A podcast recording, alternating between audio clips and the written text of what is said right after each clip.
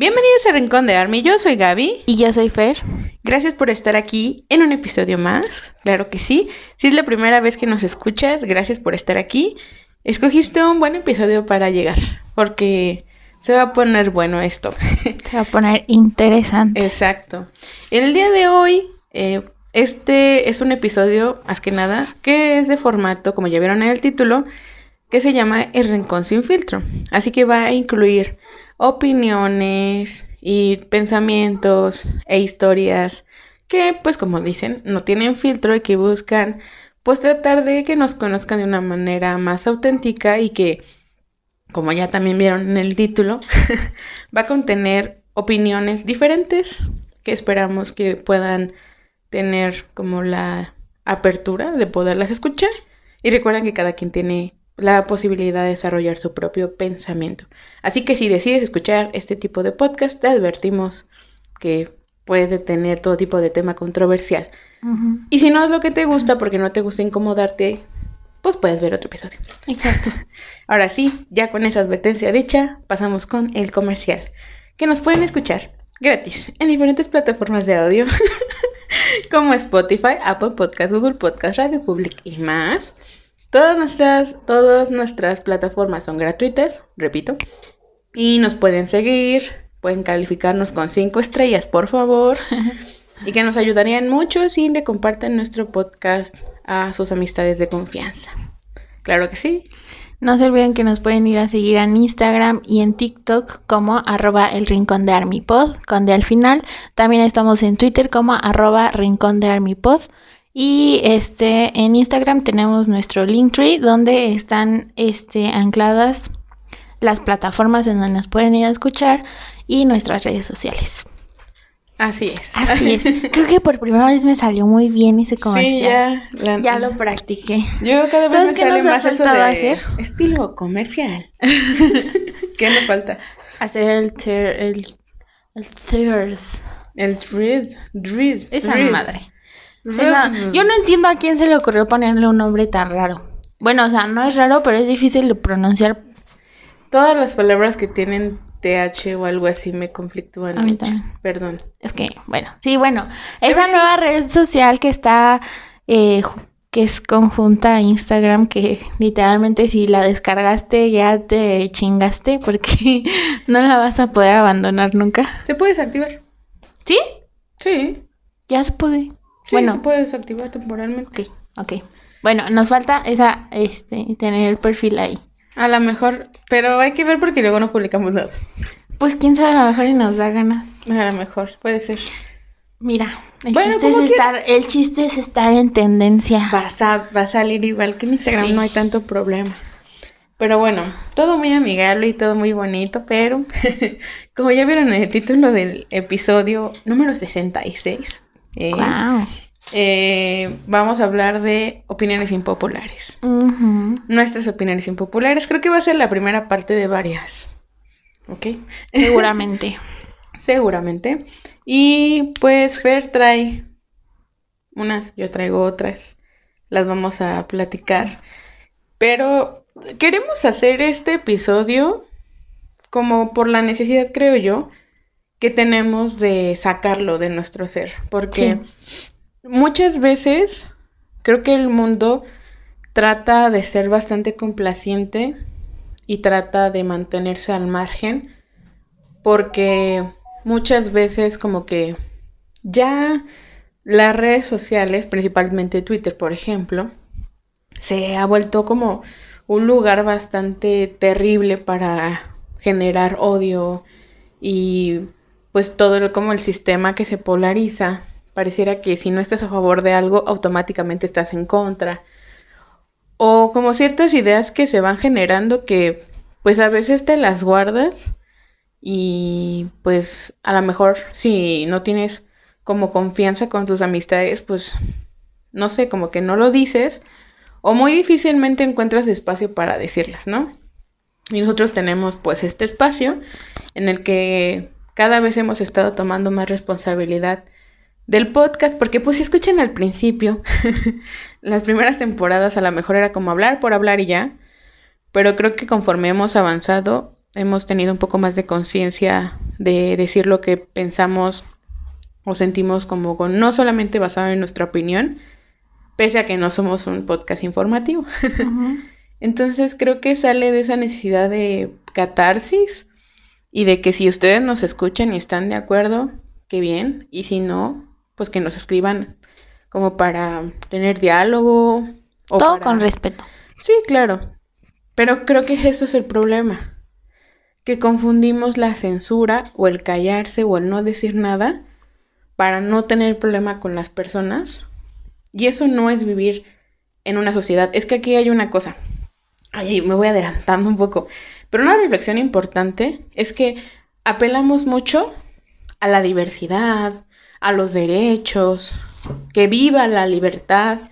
Pero hay una cosa muy complicada que nadie toma en cuenta y se responsabiliza de ello y es que todo ambiente que tiene diversidad también tiene de la mano una necesidad de trabajar por la apertura, porque eso implica que en la diversidad va a haber cosas que no te van a gustar, porque la diversidad es así, en cualquier contexto. O sea, entre más gente conozcas, más vas a entender que no la gente es como tú quieres que sea. No van a pensar siempre igual. Entonces, la diversidad conlleva siempre la necesidad del trabajo sobre el respeto y sobre la empatía. ¿Por qué? Porque somos diversos y diversas y diverses. Punto. Pero no se dialoga sobre esta necesidad, excepto de viva la libertad, viva los derechos, viva que todos seamos libres de expresarnos, sí. Pero cuando alguien no piensa o no dice lo que tú quieres o lo que tú piensas o lo que te gustaría que dijeran, es cuando tú te vuelves un conflicto o generas conflicto. ¿Por qué? Porque te vuelves intolerante, porque tienes conductas de control sobre las demás personas y porque no entiendes que tener tanta apertura es justamente un llamado a responsabilizarse con las demás personas. ¿Por qué? Porque generamos este problema. La próxima vez ya nadie va a decir lo que piensa, ni se va a expresar diferente. ¿Por qué? Porque si tú eres diferente entonces eres rechazado y eres excluido. O sea, es como regresar a lo mismo. Y es regresar a lo mismo. Por eso hoy... Es el círculo vicioso. No solo es un círculo vicioso, es una pendejada. ¿Por qué? Porque estamos, estamos apelando a que queremos avanzar como sociedad y estamos haciendo la misma... Es la misma gata revolcada. Quieres dar mi brazo de señor. A eso me refiero. Por eso, sí, va a, haber, va a haber gente que no le gusta la incomodidad. Pero hola, mucho gusto. Yo no soy así. A mí me mama la incomodidad. Me encanta la filosofía. Aquí está Fer de testigo. Cuando me pongo seria, mira. soy buena incomodando gente. Sí. Hasta cuando no quiero incomodar. Pero esa es otra historia. Esa es una. Como. ¿qué, ¿Cómo se puede decir? Como mi efecto canónica. canónico conocer a Gaby. A mí que no me gusta incomodarme.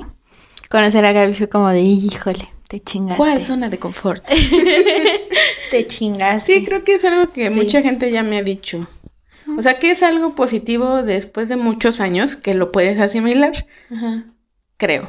Pero generalmente hago que la gente se incomode mucho y salga de su zona de confort.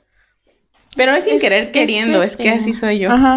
Pero bueno, tenía que dar mi speech porque creo que es la primera. Porque es que muchas veces sale lo de las opiniones impopulares para hacer morbo, hacer clickbait. Y aquí, la neta, aparte de descargarnos, lo queremos ir enfocando a que se nos abra un poco la cabeza para reflexionar sobre cosas. Ahora sí que nos vamos a sentar a poner las cartas sobre la mesa y intentar abrir diálogo. O sea, en mi ideal mágico, increíble, que estos episodios los de opiniones impopulares, claramente. No sé los demás, pero que después de haber escuchado esto, si es una idea que nunca se te pasó por la cabeza, puedas continuarla con tus amistades. O que escuchando este episodio con alguien más puedan empezar a abrir diálogo y entender que si no hacemos eso, estamos condenados a seguir repitiendo patrones de exclusión y la exclusión es violencia. desde ahorita se los digo, y a mí me caga la violencia. Unos. Entonces, agarro putazos a la violencia, no es cierto. Entonces, irónico, ¿no? Entonces, ese es el objetivo, muy serio lo que quieran, pero creo que es un poco el sentido, porque yo creo, adelantándome, apuesto, creo, que vamos a tener mucha, vamos a tener mucho enojo, nos vamos a exaltar y se va a poner un poco quizás más serio este episodio que el resto que tenemos. Sí. Pero es necesario. Y se los juro que yo tengo tantas piedritas en el hígado que si no las saco me voy a terminar en el hospital como Malcolm el del medio. ¿Topas ese episodio? Sí, sí. de que un día dijo, ¿qué pasaría si no le reclamo? No digo lo que pienso a nadie. Y en el final del capítulo, no puede ser, terminé aquí por culpa de ustedes. Y se empieza a desahogar porque pues eso le pasó por Sí. aguantarse, ¿no?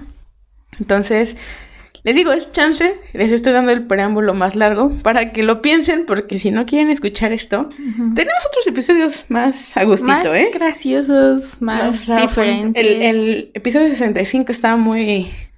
Está muy chill. Muy random. Está muy random y chill, entonces... Ajá. Hay otros, ¿no? Pero bueno, vamos a comenzar. ¿Quién, quién quiere empezar? Vas, vas. ¿Voy yo? Sí, sí, sí. Para que me sigan con mi speech. Sí. Bueno, A ver qué tengo que opinar. a ver qué tengo que opinar sobre esto. Yo creo que mucho. Pues, Creo que, o sea, esto no va a ser regaño. Creo que esto... ¿Regaño para mí, regaño para todos o, o regaño para quién? O sea, regaño como en general. Ah, ok. Dije, ¿yo me vas a regañar en un podcast? No. no, o sea, eso sí, pero más que nada, o sea, Ajá. esto, este, esta opinión impopular, es que les voy a decir, miren, muchas veces te, te, te choca lo que te checa, ¿no? Muchas veces.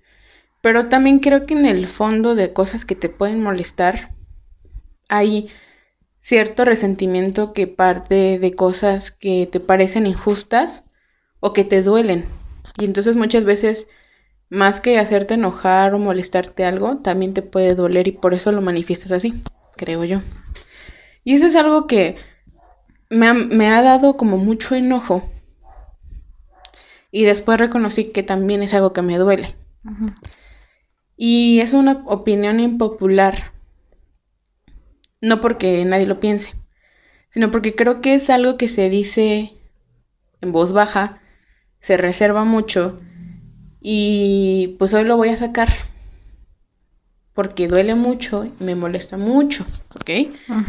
Es lo que yo he experimentado en mucho tiempo y es algo que yo no encontraba cómo decirlo sin que fuera algo que molestara, pero ya no me importa que la gente se moleste por esto que voy a decir. Ay, desde que la tiene cara de. ¿qué estamos diciendo? No, no es nada grande, pero les voy a abrir mi corazón. La primera cosa que me molesta es, o mi, mi opinión impopular, es que no me siento a gusto diciéndome Army. Y puede mucho decir así como, Sí. pero es un sentimiento que tengo que por eso les digo, me duele y me enoja. ¿Por qué se los digo?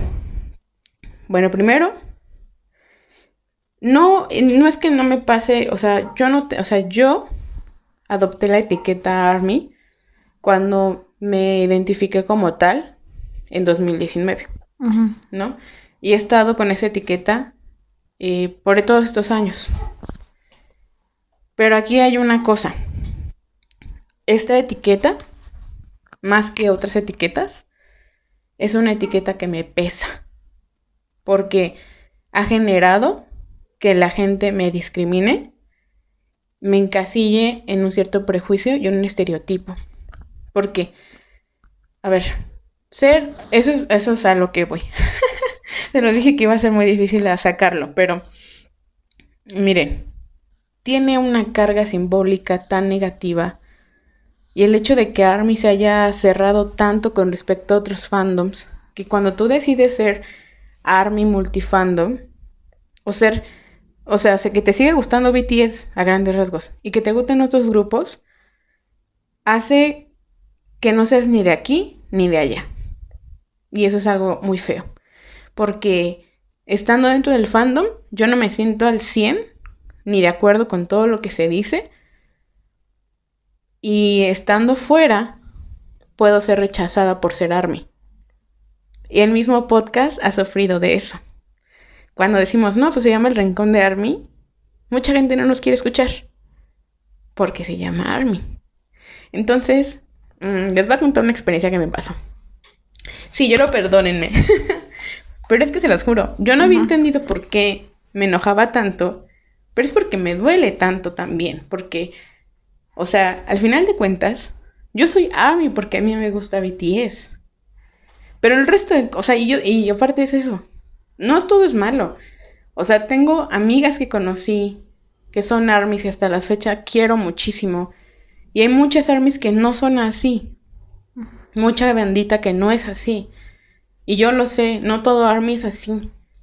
Pero desgraciadamente se ha construido esto, y es parte de otra cosa que voy a decir al ratito, que ha hecho que esto ya esté con tanta carga simbólica y con tanto prejuicio que sea difícil decir es que yo no soy así. Pero esto no habla de individuos, habla de grupos. Y a veces digo, entonces tengo que dejar de ser Army, pero es que a mí todavía me gusta BTS. Entonces son una serie de conflictos que yo tengo. Entonces eso, les voy a contar. Miren, una vez, no voy a decir muchos detalles, pero en una vez en un evento, eh, pues me invitaron a ir y había como muchos, muchos fandoms, ¿no? Yo no, no sentí como ningún conflicto en ningún momento, pero hubo una persona que en cuanto yo hice mención de que soy ARMY, que me gusta BTS, hizo una cara y empezó a excluirme, ¿no? Y por primera vez después de mucho tiempo, fue raro porque yo dije, generalmente cuando yo digo que soy Army, mucha gente puede ser como muy abierta. Pero también ese día probé el lado B, cuando la gente se cree todo eso negativo y me estereotipó y me hizo sentir terrible. Y a lo mejor no representa la totalidad de los fandoms, ni mucho menos, pero fue la primera vez que me abrió la realidad de decir, claro, es que es el hecho de que es un arma de doble filo. Entonces, eh, pues eso, o sea, con todo el dolor de mi corazón, la verdad es que yo sé que todo esto de la etiqueta es una forma que nos auxilia para identificarnos y crear colectividades, ¿no? De encontrar gente en común y de cosas muy padres. Y yo no digo que me arrepiento, pero cuando ya lo ves desde otra perspectiva, es como estar en un limbo, honestamente. Entonces, algo que me ha llevado a pensar esto, porque apenas fue incluso el día del aniversario del fandom, ¿no? Y me parece como, como curioso porque ya no lo sentí tan significativo. O sea, entiendo que BTS se refiere hacia su fandom, pero, pero hasta qué punto dentro de, este fandom tan grande y tan masivo nos planteamos qué significa ser ARMY o cuestionar este resignificado porque a veces parece un fandom muy amigable, pero al mismo tiempo es sumamente cerrado. O sea, es cuando ves las dos partes de decir, apelamos a seguir a un grupo con ciertos valores basados en el amor propio y en el respeto y son las primeras que comienzan en atacar. Y claro, no es propio de Army, pero el hecho de que sea tan masivo, de a veces pareciera que, ay, es que hay un fandom que está haciendo esto. Y de facto, ¿en quién piensan? En Army. Entonces, yo he apelado, y la gente que me conoce sabe, que estoy intentando siempre ver lo positivo, de dar a conocer a la gente que siempre tiene un sesgo sobre BTS, que BTS es mucho más que un fenómeno, en decir, que hay mucho más. Que está bien que no te guste BTS, no te tiene que gustar. Pero no me gustaría que se queden con ese prejuicio de decir, ah, los güeyes famosos y ya. No. Entonces, para mí ha sido importante eso. Y lo mismo con el fandom.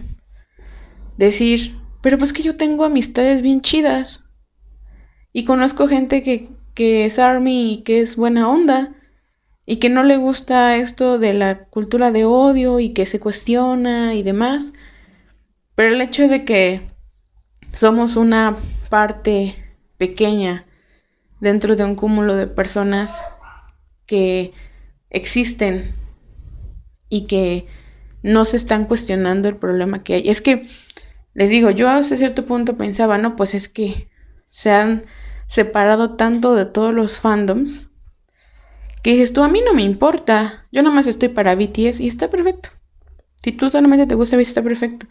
El problema es que ya llega un punto asfixiante el que no se puede vivir en santa paz.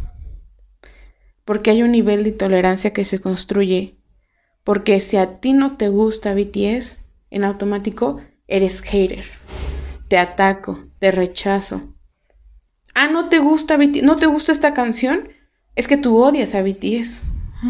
Entonces llega a ser tan asfixiante que si yo digo, a mí no me gustó, y se los, digo abiertamente, a mí no me gusta, no soporto, no tolero, me tiene harta la canción de Permission to Dance, no es que nunca la voy a escuchar, pero la quemaron tanto, la escuché tanto que ya estoy harta.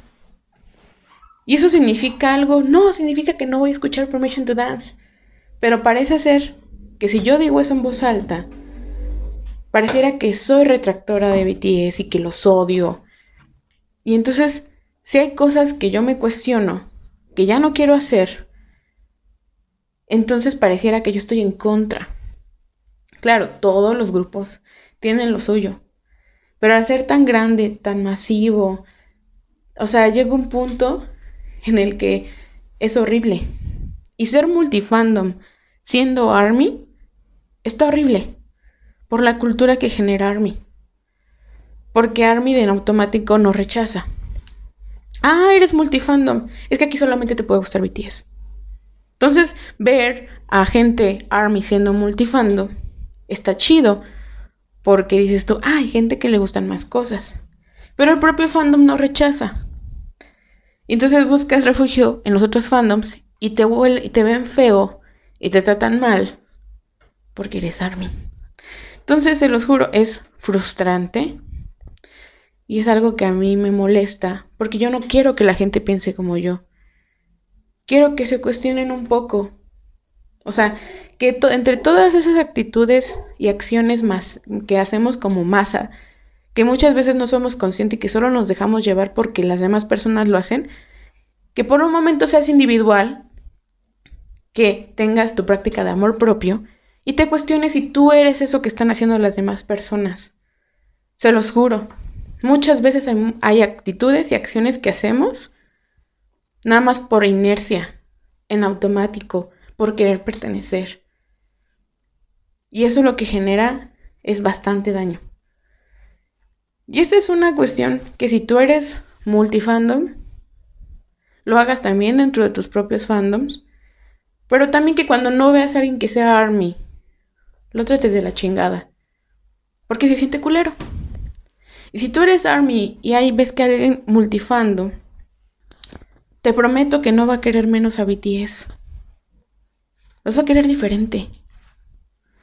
Pero la cosa es simplemente entender que las cosas son diferentes. Y yo no sé si sabían esto, pero esa mamada de ser only era solamente en Corea. Es muy difícil en Corea ser multifandom porque tienen una cultura de solamente apoyar a un grupo. Pero aquí en el resto del mundo, lo más obvio para mucha gente es que naturalmente te vayan gustando muchas cosas. Y ya no necesariamente que apoyes a todos los grupos, sino que tengas esa apertura de conocer qué es eso del K-Pop, de dónde salió. Y así vayas abriéndote. Y digas, ok, BTS existe. Y también existen otros grupos. Y a lo mejor estos grupos no me gustan, pero existen. Y los voy a respetar. ¿Me explico? Hay muchas más cosas dentro de la práctica que ahorita voy a salir con. Eso, ya no va a doler, esto va, esto va a hacer regaño al siguiente punto, ¿no? Pero, pero eso es lo que yo sentía y lo que yo quería sacar. Y es algo que duele, pero es algo que con lo que les estoy contando me di cuenta que, que justamente es algo que necesitaba sacar de mi sistema porque, porque es feo, porque es feo, porque inclusive yo, y no me dejarás mentir, nos hemos cuestionado, ¿deberíamos de cambiarle el nombre al podcast? Sí.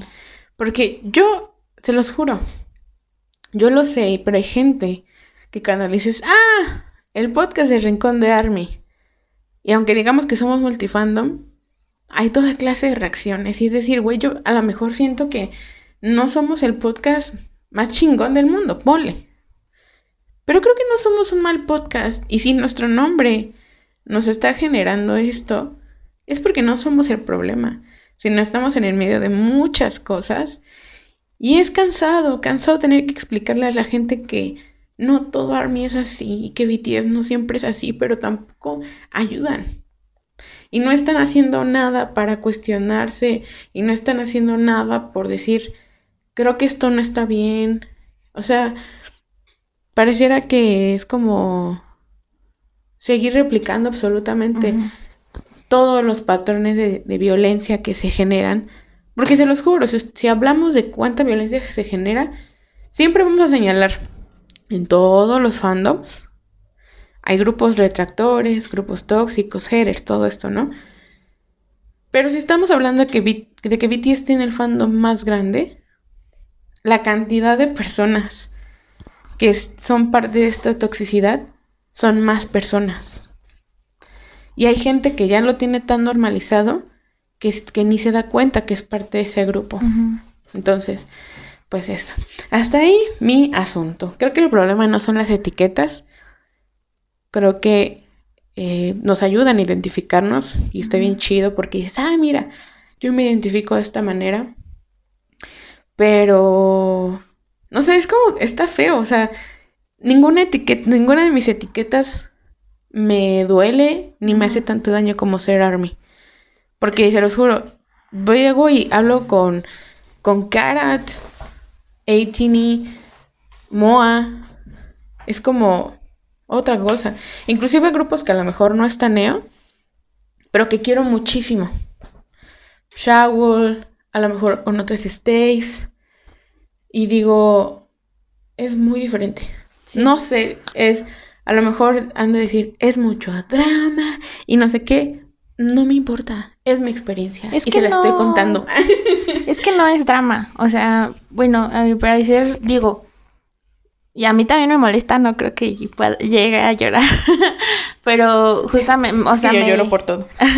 o sea, me identifico con Gaby, y mm, a veces sí digo, sí me lo planteaba mucho cuando trabajaba, así era como de, decir que tan siquiera soy K-Popper, o sea, decir eso ya era una cosa, decir que era Army ya era arriesgarse mucho más, ¿no?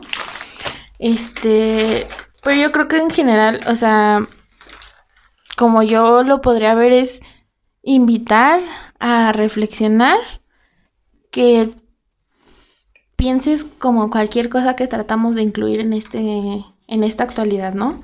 O sea, estamos tratando de evitar los prejuicios de la gente LGBT, de las feministas, de, de este de las personas pro aborto, eh, de cualquier marcha, del todo lo que se ve este, está ahorita del racismo, o sea, todo, todo, de que estamos tratando de vencer prejuicios, pero ¿qué estamos haciendo? Estamos volviendo a caer en lo mismo. O sea, esas mismas personas, perdónenme que lo diga así, pero esas mismas personas que a veces se llenan la boca diciendo que dejemos de hacer prejuicios, dejemos de excluir a las personas y dejemos de este cancelarlas simplemente porque te dijeron que van a, le van a X partido de fútbol, estamos haciendo exactamente lo mismo. Entonces, creo que yo siempre lo digo como empatizar, porque pues sí, lo que necesitamos es empatizar y reflexionar. O sea, a ver, yo conocí a tal persona y me dijo que es Army. Pero pues yo ahorita la vi y no me parece una persona cancelable. O sea, de vista no se parece una mala persona. Me habló y no me parece una mala persona. ¿Por qué en el momento en el que me dijo que es Army cambia la perspectiva en la que yo la veo? O sea, eso no tiene que ser. Primero hay que conocer a las personas. Y sí, güey, no te. No, uno no lo puede negar. Hay veces que conoces a un Army y dices, güey, es que sí me caga. Y puede ser porque sea Army o puede ser porque es su personalidad pero siento que debemos de dejar de hacer eso porque justamente las personas que no somos así terminamos siendo afectadas por ese grupo de personas que son así y la verdad es que a mí me caga mucho porque digo, o sea, por ese, ese tipo de gente que es tan este ¿cómo se le dice? tampoco paciente, no es que intolerante. Eh, por este tipo de personas que es tan intolerante pagamos un chingo de personas que no somos así y la neta pues no está padre. Sí. Digo, en general es lo que dijo Gaby, pero o sea, no, no la neta sí pónganse a reflexionar. O sea, neta, neta, pongan, hagan memoria y digan, la neta sí conocí a X persona perteneciente a X fandom y dije, ay, es de ese fandom, me cae mal. No estoy diciendo darme, o sea, cualquier fandom, dijiste es que tuve un pedo con ese fandom y por eso esa persona me cae mal, pero ni siquiera tuvo que ver en ese problema. Sí, o sea, no, es como es eso, me gustó eso que le dijiste. ¿Qué, ¿Qué es lo que no te gustó de la persona? ¿Su personalidad o la etiqueta que se puso?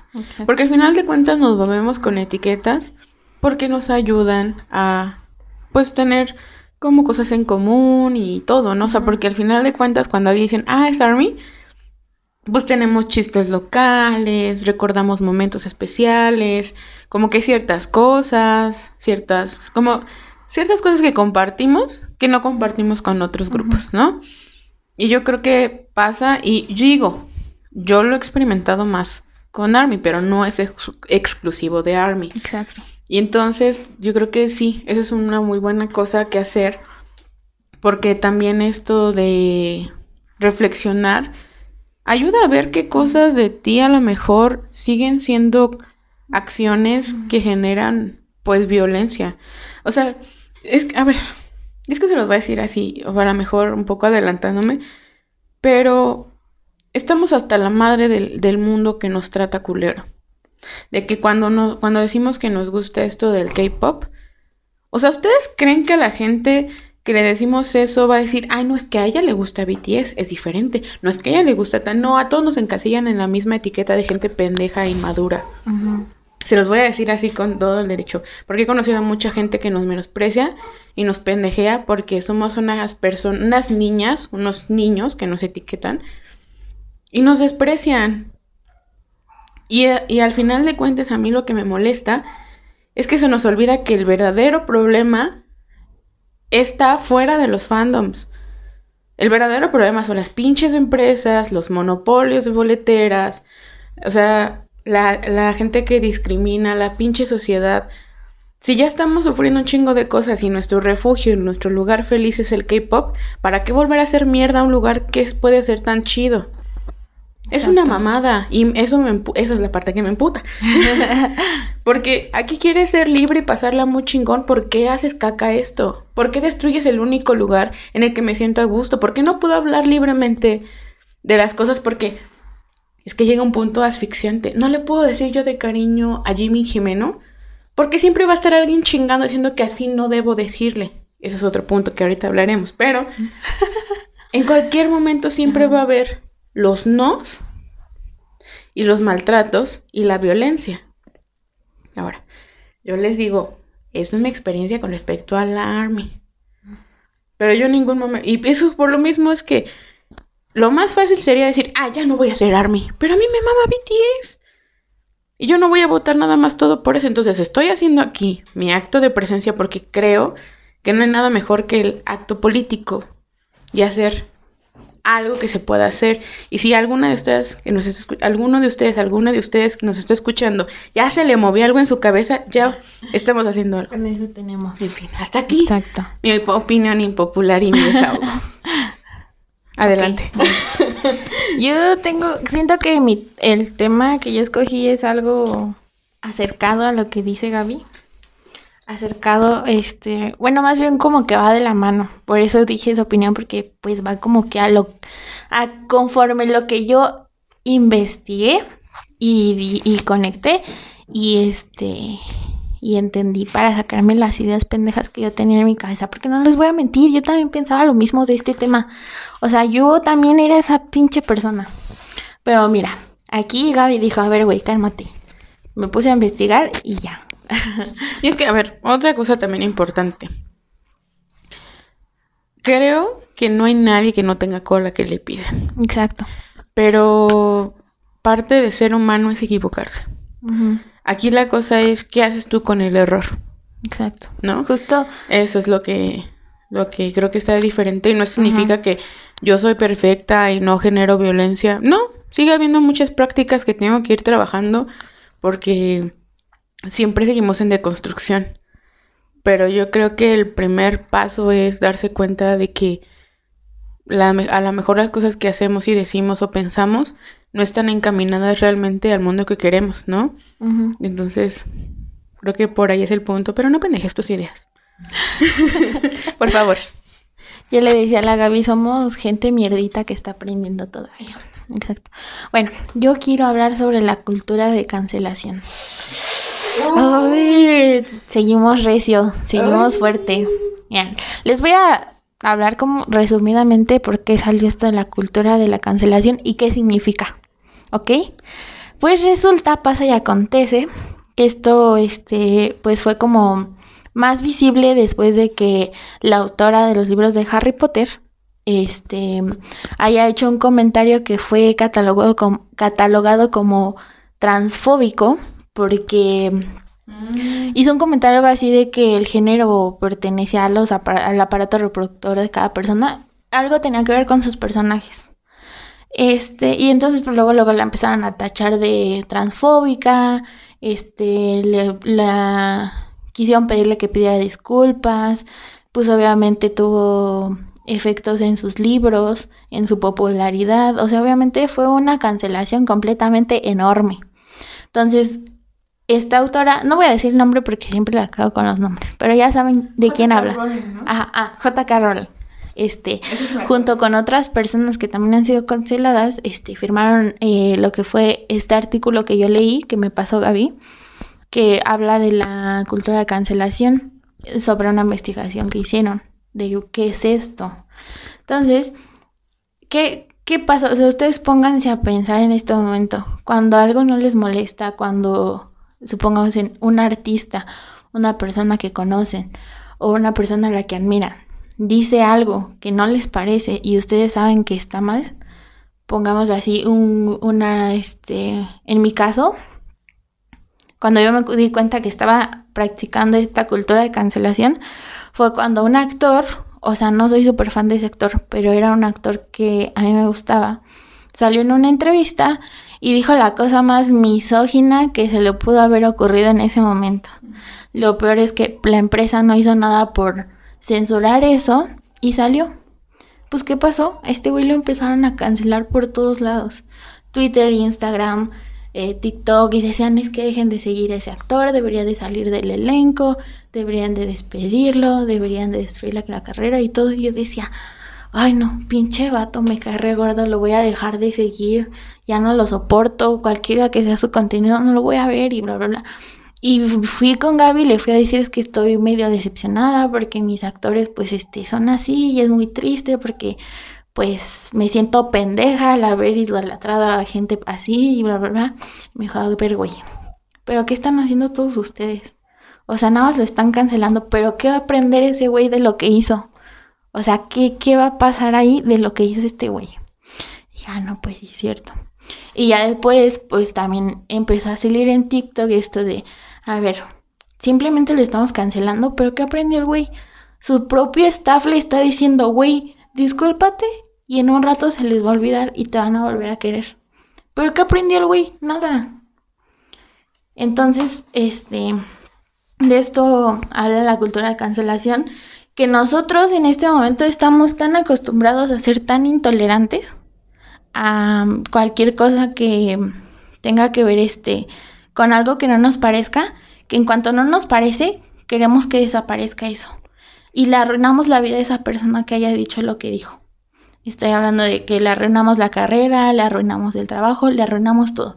Simplemente porque dijo algo malo. Pero pues, ¿qué pasa? O sea, ya, le, ya lo arruinaste y aparte de todo, no aprendió.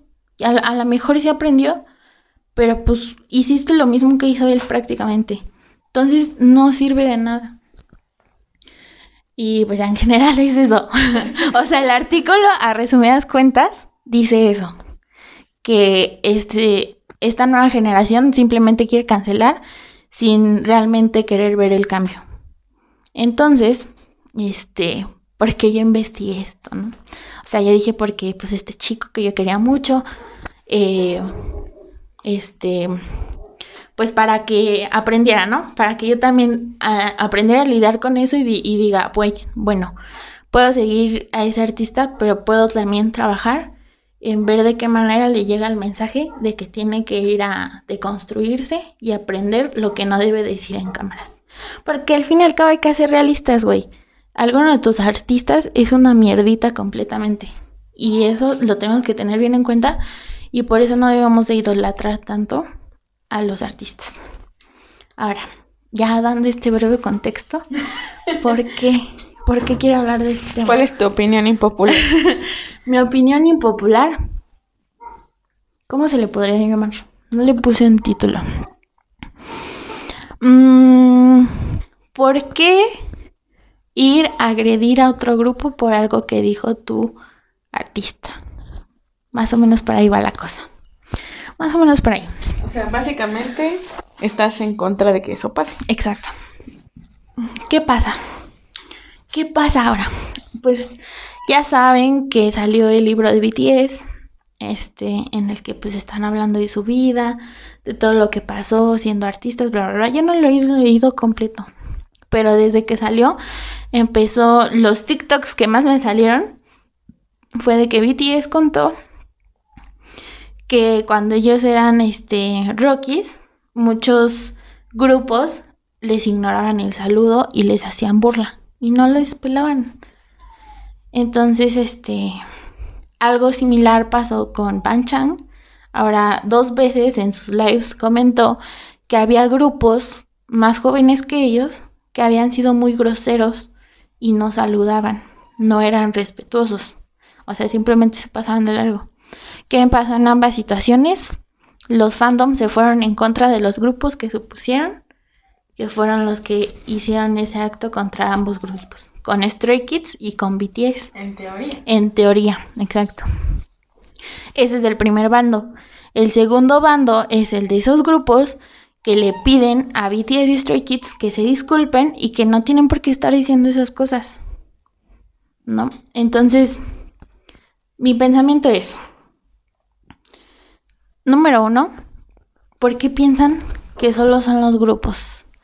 ¿Por qué no piensan que los grupos, que la mayoría de grupos simplemente están manejados por una empresa? Hasta en la forma en la que se comportan. O sea, ¿por qué no piensan también que a lo mejor al grupo le dijeron, tú sé una mierdita con todos, tú tienes que sentirte, este, sentirte y comportarte como el más importante del evento? Esa es una. Número dos, ¿Por qué no piensan que a lo mejor se les olvidó al grupo, ¿no? ¿Por qué no piensan que sí, tal vez así no son, así son los grupos, pero que no es necesario hacer esta cantidad de desmadre tan grande, querer cancelar a un grupo que ni siquiera sabe si sí fue o no. Y, y la otra sería, ¿por qué quieres callar la opinión de una persona que ni siquiera está dando nombres. No está dando nombres, no está agrediendo a nadie directamente, no está ofendiendo a nadie, siempre está, simplemente estaban dando su punto de vista y contando algo que les pasó y que les molestó. Siento que todo esto lo que tuvo que haber logrado era que los fandoms pidieran a las empresas que les que les dijeran a sus em, idols que se enfocaran más en la educación, en ¿cómo se le podría decir? En educar a sus idols para que sepan lo que se debe y lo que no se debe de hacer. ¿Sabes? O sea, no era a mí me molesta mucho porque no era de que alguien se tenía que disculpar. Un grupo no se tenía que disculpar y tampoco los que hablaron sobre eso. Simplemente era que este tema tenía que ser un punto para que todos los grupos y las empresas se enfocaran en ser personas educadas. Y no solo estoy hablando de que saluden a los grupos, sino en sus formas de pensar. Tienen que, este, como idols, lo que sí podríamos querer de ellos es que sean personas eh, de mente abierta, que a lo mejor no apoyen todas las ideas que tenemos todo, todo el fandom, pero que sí sepan que tienen que respetar las ideas de los demás y que tienen que ser educados, ¿no? Porque también ustedes no se, no se pueden, no lo piensan así, pero a lo mejor un integrante de tu grupo es homofóbico y el otro es pro vida, güey, y el otro es religioso y el otro es racista. Eh, lo que hay que pedir es que los grupos empiecen también a tener esa cultura de ¿cómo se, me fue? De, educación, de, ajá, ajá, esa. Eso siento que yo que sí tendría que ser el propósito de todo este desmadre que hacen y no empezar a pelearse entre fandoms, porque lo que ahorita pasaba mucho era que Stay decía, ay, es que ese fandom que este, estuvo molestando a Van Chang por lo que dijo y que le pidió que se callara, es el mismo fandom que ahorita va a, estar fregando que el otro, que los grupos que ni siquiera saben que si sí es cierto o no, se tengan que disculpar con BTS por lo que hicieron hace años. Y pues ya saben, ¿no? A mí me tocó, o sea, llegué a comentar en un TikTok que sí, que pues que mal que tuvieran esa forma de pensar. Y me dijeron, una chica me contestó, pues es que es porque nosotras sí tenemos pruebas de quiénes fueron. Y yo, sí, y por eso vas a hostigar al grupo. Por eso vas a ir a, a fregarle a todo, meterle un pinche romar que va a salir al rato. O sea, no, no es el punto. Simplemente se están peleando entre fandoms. Y volvemos a lo mismo que dijo Gaby. Estamos haciendo que el fandom se manche otra vez como un, fandom tóxico. Y no estoy hablando solamente de Army, porque también le dije que me molestaba esas stays que también empezaban a hacer eso y de otros fandoms, porque todo termina siendo lo mismo. En fin, quiero terminar con... Es una parte del artículo que yo leí, es como regresar a la, a la definición que dije antes, pero creo que es una parte importante, que lo resume todo.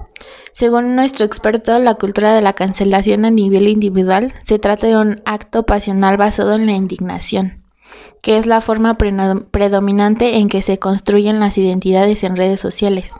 Es una manera fácil y poco reflexiva de expresar una opinión, pero ¿es necesario ir tan lejos? ¿Por qué llegar a cancelar a otro? Las redes sociales son una proyección narcisista de lo que se quiere ser entonces en la cancelación del otro se niegan los propios aspectos oscuros. Ahí se los dejo de tarea para que lo piensen. Di el, ¿cómo se llama el? La, el, artículo. Sí. Literal se llama que es la cultura de la cancelación y qué significa estar cancelado. ¿De quién es? ¿O quién es de Luzmila Moscato.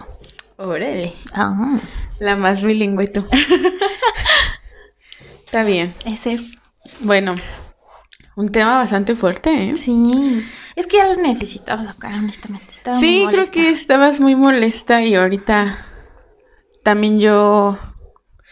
Hay tantas cosas. A ver, déjame. Ahorita que. Porque es que yo sabía que Fer iba a hablar de la cancelación. Pero. ¿eh? O sea, aquí se descoció. pues primero que nada, no voy a decir algo que ya dijiste para no reiterar. Más bien yo tomaré palabra para intentar añadir a la a esto porque hay otro caso Es que hay muchos casos. Hay muchos casos. O sea, algo que rescato para esta otra cosa que voy a añadir es el hecho y lo más valioso, llámelo concientización, eh, formación, etcétera, sobre, sobre la diversidad y sobre las cosas que tienen que ir aprendiendo, no necesariamente porque son idols, sino porque hay mucho más allá fuera de Corea y a lo mejor ellos no tienen esa sensibilidad, pero no se las podemos exigir porque nosotros tampoco lo hacemos. O sea, al final de cuentas, ellos porque tienen que salir a otros países y tienen fandoms de varios, o sea, fans más bien, de varias partes del mundo. Pero eso que leíste al final me gustó mucho porque es como, ¿y tú qué estás haciendo para trabajar por la diversidad? Y no diversidad de ninguna causa en general, sino la diversidad. Cuando alguien diferente a ti dice algo que a ti no te parece, ¿cómo reaccionas? ¿No? Saco esto porque me, pasó algo como Itini, donde eh, también Itis hizo pues algo con este con respecto a una canción racista. Ay, racista, sí, Ah, bueno, ya he tenido varios, pero es que también esa es una cosa. Ahorita pienso en eso, a Mamamoo le pasó, a Namjoon le pasó con una canción. O sea, pienso en tantos grupos y experiencias y digo, la cosa aquí creo que fue que la cultura de cancelación, lo dijiste perfectamente, este, pues hace como algo impulsivo, ¿no? Y nos va a pasar a todos, a todas, a todes. Pero ellos como idols como que se potencializa porque son famosos, porque tienen a muchas personas sobre de ellos. Y por ejemplo, algo que pienso con respecto a esto es lo primero. Y este es el asunto de, en el caso de BTS, por ejemplo, que es algo que pienso. ¿BTS te lo pidió? en buen pedo. ¿A ti BTS te escribió un libro para decirte que vayas y condenes a la gente que los trató mal? Porque digo, como un proceso que puede doler y demás, ¿no crees que por eso lo sacaron hasta ahorita? Porque ya están en la posición, porque ya lo soltaron, porque ya lo trabajaron, porque es algo que ya no les importa que pasó en el pasado. Porque quieres creer en el karma, en el destino, lo que tú creas. O sea, BTS está en otro punto. Y esto es parte de su historia. Pero yo me lo pregunté. ¿Qué hago con esta información? O sea, te lo contaron a ti. ¿Por qué te lo crees que te lo habrán contado? Porque se están abriendo, ¿no? ¿Y te pidieron que hicieras algo con eso? Es como cuando tu amiga te cuenta algo que le hizo su ex. Y es como si en la vida real te lo fueras a golpear. Ajá. ¿Tú crees que tu amiga te lo contó para eso? O sea, para pues empezar. Y aparte, esta cuestión del anonimato. Porque en redes es muy fácil. Porque estamos a unos cuantos clics, tecleos, para ofender y tratar mal a alguien. Y creemos que eso es menos violento que golpear. O que generar algún acto físico, ¿no? O sea, esa sensación de, poder que te dan las redes sociales también es peligroso. Entonces, deja tú eso. Y claramente es algo impulsivo. ¿Por qué? Porque te lo tomas personal. O sea, se lo hicieron a ellos, no a ti. Y te duele un chingo. Pero ¿sabes qué tienes que hacer tú? Aprender a trabajar tu pinche emoción. Eso es lo que te toca hacer a ti. Porque si te duele más lo que le hacen a BTS, vas a empezar a tener chingos de pedos con muchas cosas. Porque no es tu vida, es la de ellos. Y te duele y te molesta, claro que sí, porque no quieres que traten mal a alguien que tú amas. Pero ellos no se pueden defender. O sea, ellos no pueden hacer algo y para otra cosa. Porque eso es algo muy grave. Todo esto también se basa en fragmentos que se sacan de contexto. Y aparte deja tú de eso. en situaciones que se sacan de contexto. Nosotros no estuvimos ahí. No sabemos si ellos ya tomaron acción, si se dirigieron a las empresas, si ya no les importa. Al final de cuentas, es un libro. ¿Y si sabían que todos los libros tienen una intención en la narrativa? Ah, spoiler. No existe la neutralidad en mi vida. Todos los libros tienen una intención.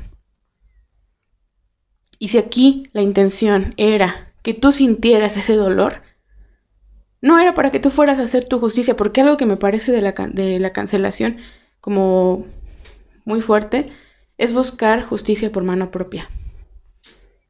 ¿Justicia sobre qué? O sea, te los voy a decir, te los voy a decir en buen pedo.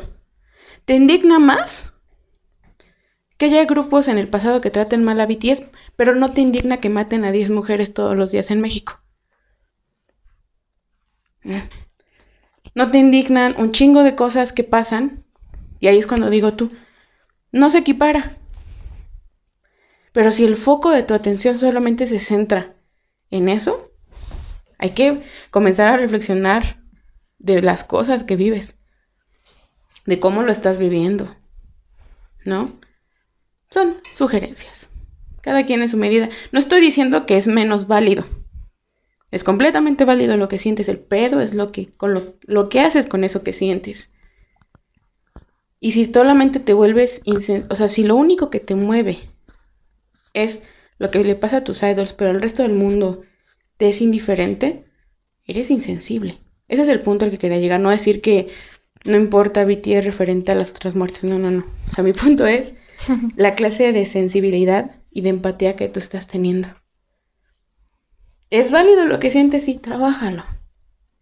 Escríbelo. Háblalo con alguien. Qué coraje que les hayan hecho eso, sí, es injusto.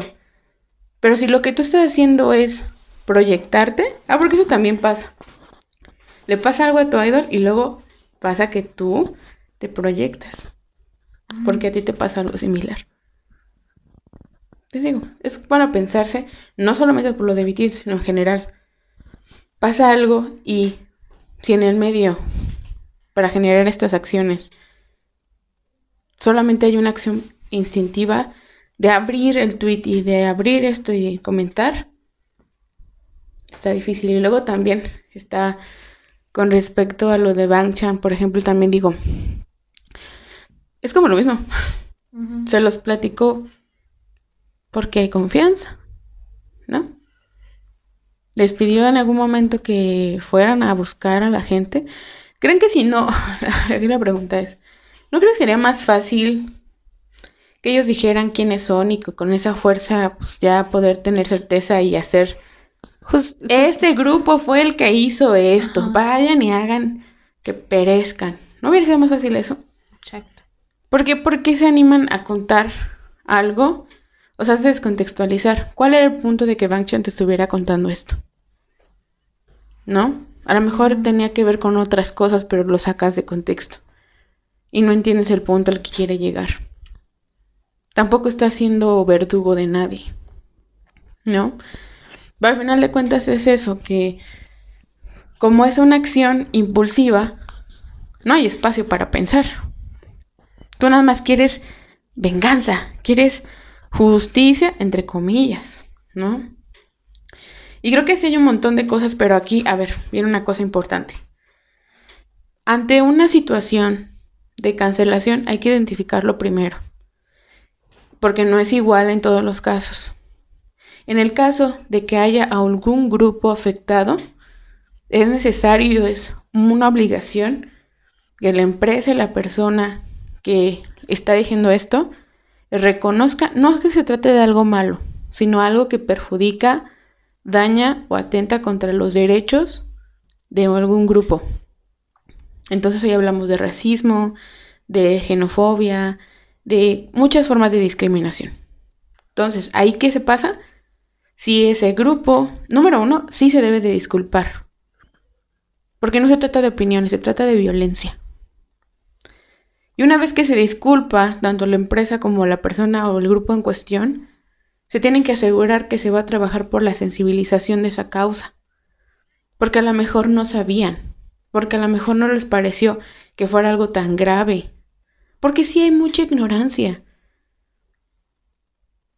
Eso es, eso es algo humano y es, eso es lo que nos debe de conducir a trabajarlo. Y también, si el grupo lo demanda, en este caso, eh, pues creo que con AITIS, con Mamamoo y con muchos grupos pasó, si en cuestión de lo que se dijo el, el grupo afectado demanda una disculpa o algo en particular, se debe de respetar porque fueron los afectados. Y allí es donde tú puedes también tener eh, pues esta idea de decir, me gustaría que se informara más. Y con el paso del tiempo, ir valorando cómo la persona cambia. Por eso yo les digo, a mí me gusta mucho reconocer cómo estas acciones que en un momento pudieron haber sido cancelables, resultaban en cosas bastante interesantes, como un Namjoon maduro que se replanteó muchas cosas respecto a la misoginia, como Mamamoo que no solamente pidió disculpas, porque creo que ellas habían este...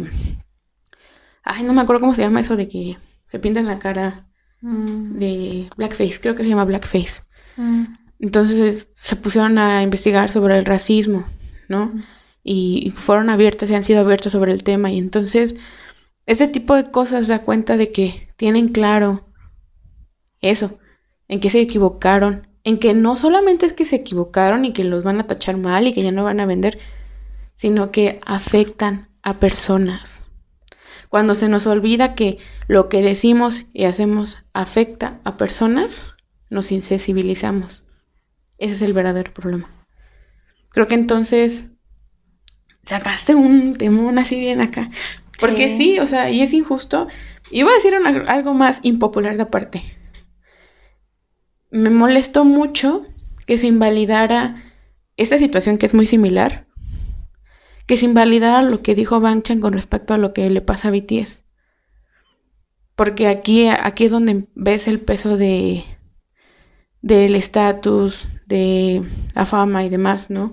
Como si fuera más válido lo que le pasó a BTS y no el acoso que recibió Bang Chan. ¿No? Y también como... Es que como que se tomó de distinta manera, ¿no? O sea, Army, o bueno, las personas que alzaron eh, ese controversia con BTS, lo que hicieron fue querer, este, como victimizarlos y pedir como justicia para ellos. Y la diferencia con Banchan fue que a él lo, lo, lo agredieron por haber dicho algo así y le hicieron que él fuera el que se disculpara. Y gracias a eso ya no tengo chance room. Bueno, no es cierto. Dice, sí, pero... dice que ya que está cansado. No, y deja tú eh, cansado y aparte eso que se le volteó.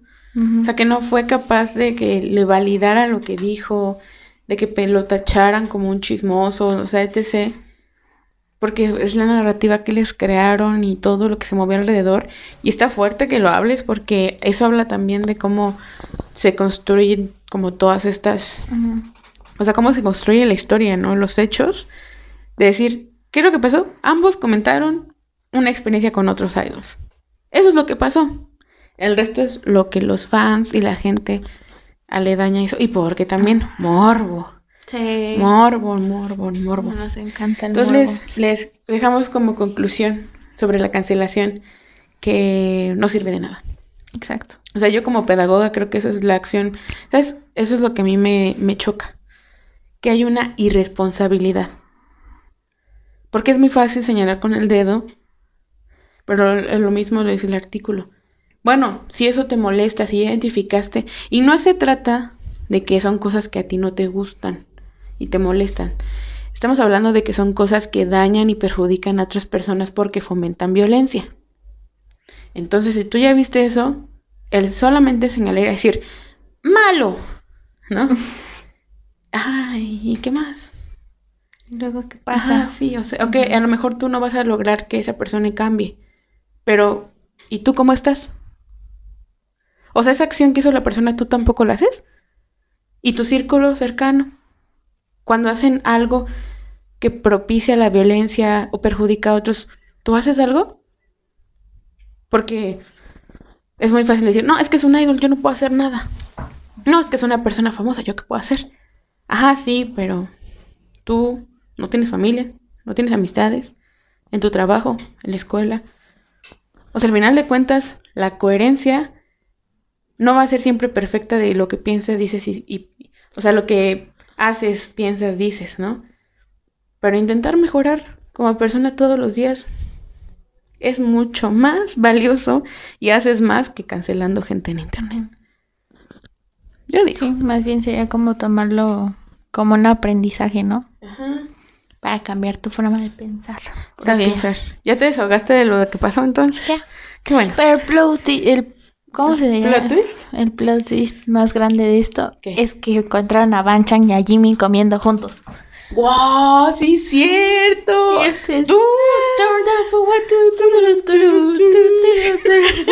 Oye, sí. Les va a arder la cola. Aparte, eso también. Cuando uno es, perdónenme, perdónenme, pero cuando uno es multifandom, ya no se, ya no se chupa el dedo, diríamos. Ajá. Porque dicen, ay no, es que eh, tal grupo odia a los BTS. Acto siguiente, en el pasado, tal grupo hacía tal cosa, ¿no? Es que tal cosa, ajá, pero antes en el pasado también hay escenas donde, ¿no? Entonces es como cuando dices tú, la verdad es una construcción más compleja que simplemente querer ver las cosas que tú quieres ver. Exacto. ¿No? Sí, sí, sí. Y ese plot twist estuvo, mira, como cerecita de pastel. Sí. Porque creo que nunca nadie lo imaginó. No. Porque no, pues no son de la misma me, generación. Me lo imaginaba con el Jungkook tal vez, pero con el Jimin, yo qué decir. Porque Jimin es del 95 y Bang Chan es del 97. Wow. Y su Hyun. Qué chido, qué bien. Me da gusto por ellos. Qué bueno. Que vivan las amistades y fraternidades entre grupos. O sea, sí, sí, sí. por eso, aunque me, me cae mal TikTok, a veces me gusta que colaboren en sus bailecitos. Sí. Porque así ya se hacen amiguitos. Ay, ya me emocioné, ya. Es que de repente mi cabeza fue como de, imagínate Van Chang bailando con Jimin. No creo que pase. O produciendo algo para. Güey, yo también pensé en eso y dije, Jesús. sí. Ay, no, ya sé. Es como... A ver, ¿cuál es tu siguiente? No, chica. El siguiente hasta parece regaño. Es, es que. es que es un grito a lo que siempre les digo. Miren, si ustedes han escuchado el podcast, saben que a mí no me Siento gusta. como van a regañar. No es cierto. no, no creo. O quién sabe. Ahora ya sabes que si sientes el regaño o que algo te choca y te checa, es que es algo que tienes que trabajar. Chécate. si te choca y te checa, chécate. Eh, como, bueno, como la promoción de IMSS, ¿te acuerdas? De cuando querían promover la salud y eso. De. Ay, luego te acuerdas, en fin.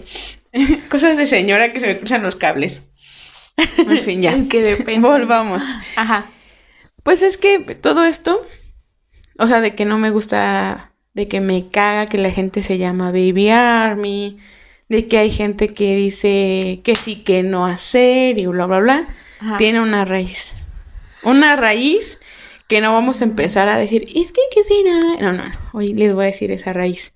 Y esa raíz se llaman purismo, los mamadores. O los que andan ahí de porteros. No sé cómo ustedes le digan. Pero son esas personas inmamables que sienten que son los verdaderos y las verdaderas fans. O sea, esos güeyes que dicen yo sí, tú no. Y porque yo lo digo es que se tienen que hacer las cosas. Esa pinche gente es la que me caga. Y hay en todos los fandoms y me cagan. Ahora explico mi punto. ¿Por qué? Se llama purismo, gente. Se llama purismo porque son personas en todos los contextos, o sea, piénsalo en todos los contextos, que son las que apelan a que las cosas se deben de hacer de cierta manera. O sea, piénsalo en trabajo. Siempre va a haber un güey o una persona o quien sea que va a decir, no, tú no sabes. Quítate porque yo sí sé hacerlo. O en el fútbol o en otros grupos de fans, de que no, ¿cómo te pueden gustar las nuevas películas de Star Wars? Tú no eres verdadero fan de Star Wars, ¿no? O, no, es que tú no puedes ser de la común, tú no puedes ser eh, gay porque tuviste novia. Y los verdaderos gays nunca tuvieron novia, ¿sabes? esa gente que da risa porque están en un pedo muy cabrón de que las cosas tienen una razón de ser. En donde he encontrado que hay mucha bandita así es ah. con la gente metalera. Ah, ah, sí. Por experiencia, en la prepa conocí a gente muy diversa. Así vamos a dejarlo. Y pues conozco a alguien que reciente, así, que constantemente dice a los true. Bueno, eso existe en todos los grupos, no es solamente en los metaleros. Y esto se gesta en las comunidades. ¿Y dónde hay otras comunidades? Adivinaron. En el K-pop. Ah, claro que sí. Entonces, ¿qué pasa? Todo es parte, o sea, si tú ves a una persona que me dice, ay, no, güey, es que lo que tú dices es que no es así, estás mal. O sea, es que el mejor disco es Wings. Ah, ok. No, no, no, es que tú no, viviste ese concierto. Ahora, ¿saben qué es lo peor? Lo más mierda. Que a todos se nos ha salido esa chingadera.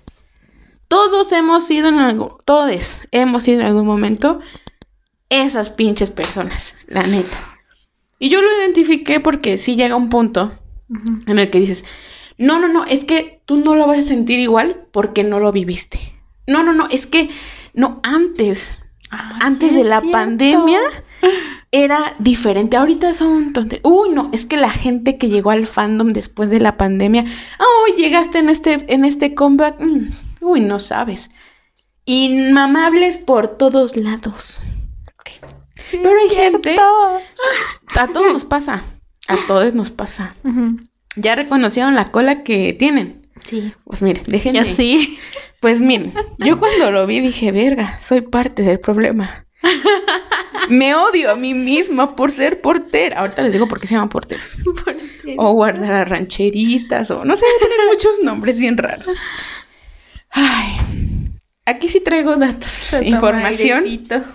Porque, porque el purismo me caga. No sé si se dan cuenta.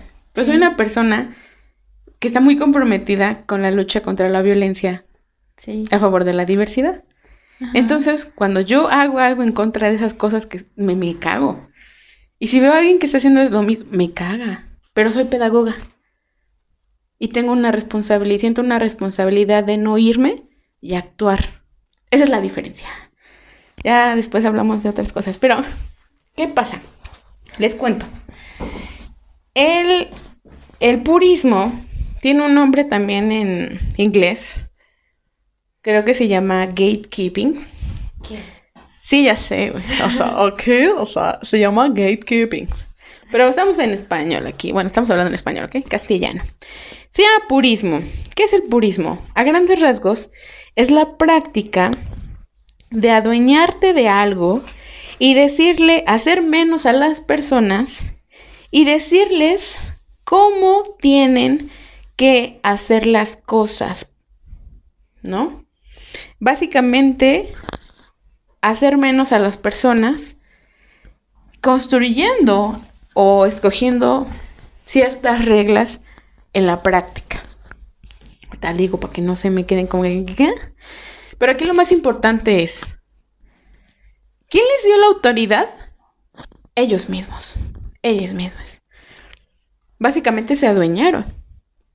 ¿Con qué reglas? Con las que se sacaron del culo. Perdónenme, pero es la verdad. ¿Y qué pasa? Que lo más importante es que tratan de hacer menos a las personas.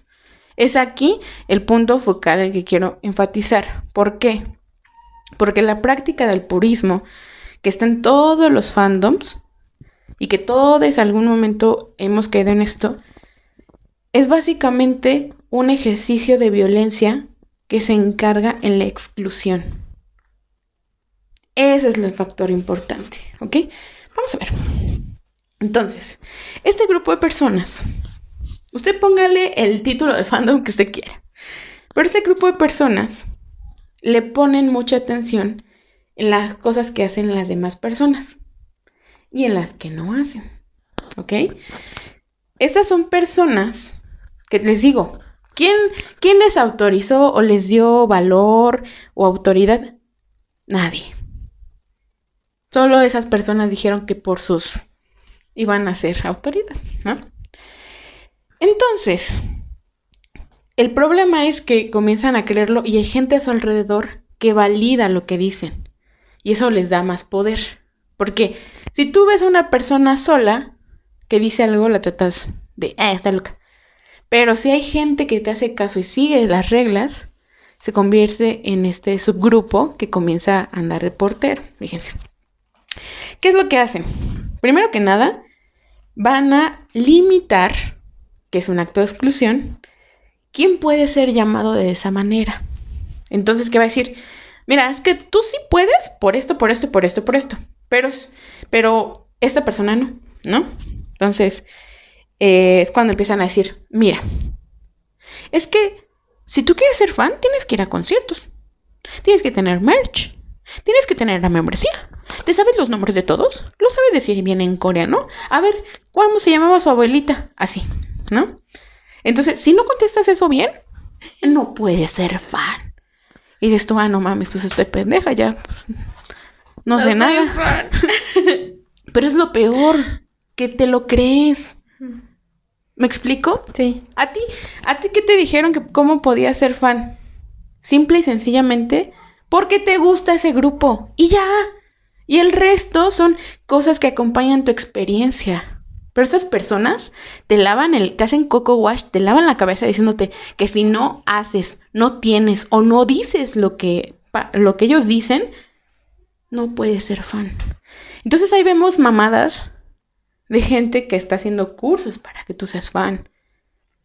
¿Ven por qué me caga que digamos el término baby? Es como decir, es que hasta que no, no puedes ser fan hasta que tú sepas esto. Entonces, baby es un punto de, de transición entre el no ser fan y el que ya casi eres fan.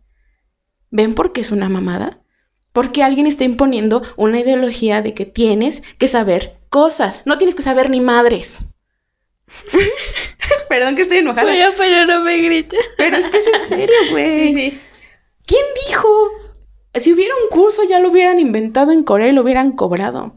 Esas son mamadas.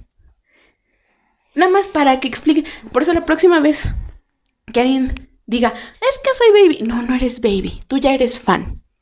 Si a ti te dicen que eres baby, huye. o dejemos de, eh, cambiemos el lenguaje, porque eso es lo que genera el purismo. Que cuando llega gente nueva, ah, no, sí, sí, pero es que, a ver, a ver si sí puedes ser fan.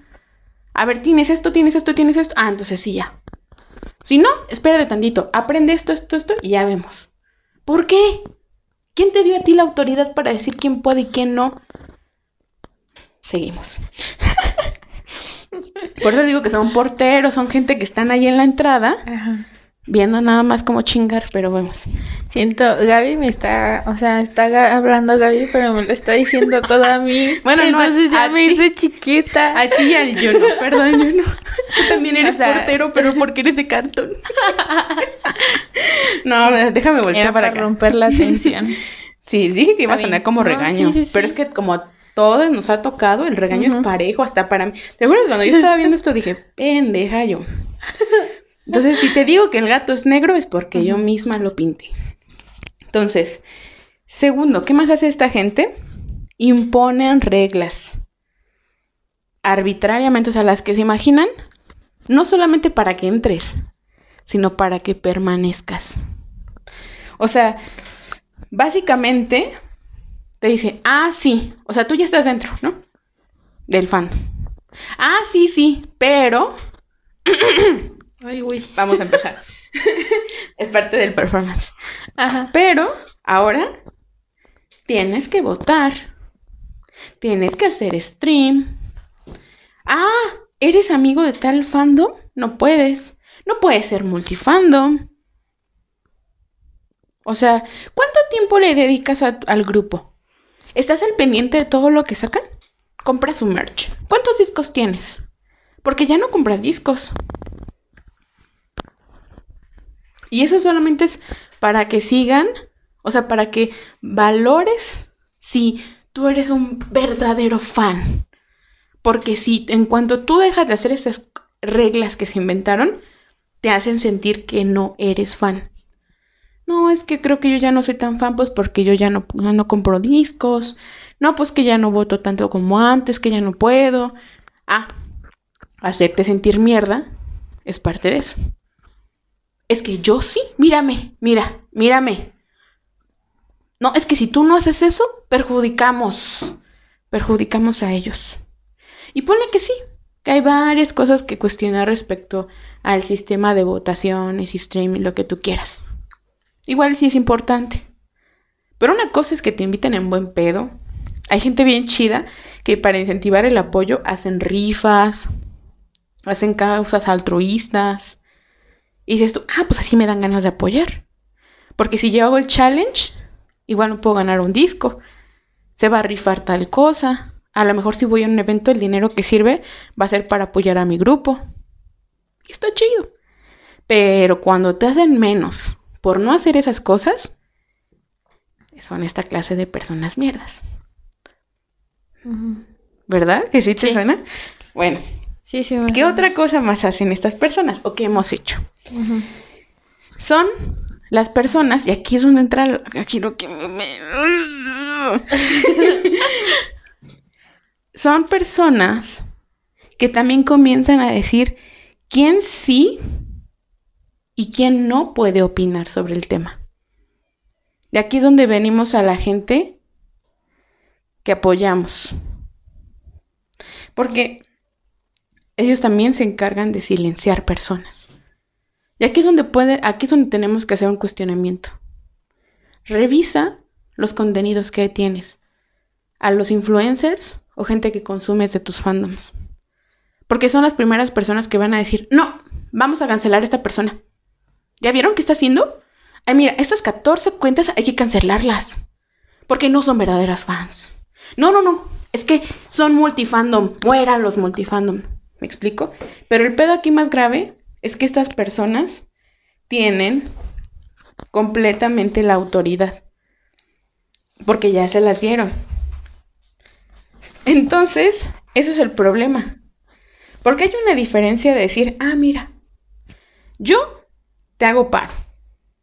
Me informo, te aviso, te doy las noticias, hago edits, contenido random. Pasémosla chido. Yo te apoyo, te informo, te hago reír. Qué buen contenido. Pero hay personas de los fandoms que comienzan a decir, no, es que lo que esas personas están diciendo está mal. Porque esas personas no son fans. Porque una verdadera fan hace esto, esto, esto, esto y aquello. Es que ya se dieron cuenta. Entonces cuando escuchan ese tono de la persona que siguen, es una persona purista. Es una persona que empieza a decir quién sí y quién no debería hablar. No te hace cuestionarte. No, no, no. Es una persona que te está diciendo qué tienes que hacer. Y básicamente te da a entender que si tú no lo haces, tú también eres, este eres cómplice de esa persona que es mala fan o mal fan. Entonces es todo un pedo que son personas que aparte de llenarse de poder y de intentar imponer un modo de ser, siempre te van a hacer sentir mierda. Te van a hacer sentir insuficiente, te van a hacer sentir que siempre tienes que estar haciendo cosas de más, tener más, hablar más, o sea, y, entonces llegamos a un punto de, ¿para qué chingados estás aquí? ¿Para que alguien te esté diciendo qué tienes que estar haciendo? ¿Te lo dijo, te lo dijo tu idol? No, entonces ¿por qué le crees a este pendejo o a este pendeja? Perdón, incluso si nosotros hemos caído en esas actitudes, no tenemos ninguna autoridad. Está cabrón. Y luego, ¿qué, qué pasa? Básicamente estas personas, eh, pues lo que intentan es, pues, anular, por eso es violento. No solamente intentan excluirte, sacarte, ¿no? Sino intentan negar tu propia identidad. No, es que yo me siento de tal fandom. Y cuando te dicen, no, tú no eres. A chinga. Todo este proceso del K-pop y de ser fan se da por un proceso de autoidentificación. Porque tú un día dijiste, ¿seré fan? Y te lo preguntaste y tuviste un diálogo interno y dijiste, sí, me gusta mucho su música, por esto, por esto, quiero apoyarlos, me inspiran, conecté, etcétera, etcétera. Cuando te preguntan por qué eres fan, es eso, cómo te autoidentificas y la razón por la que entraste al fandom, ¿no? Y encuentras a mucha gente que, que experimenta a lo mejor cosas similares y todo, pero a ti nadie te dijo, yo reconozco que tú eres de este fandom. No, es un proceso de autoidentificación.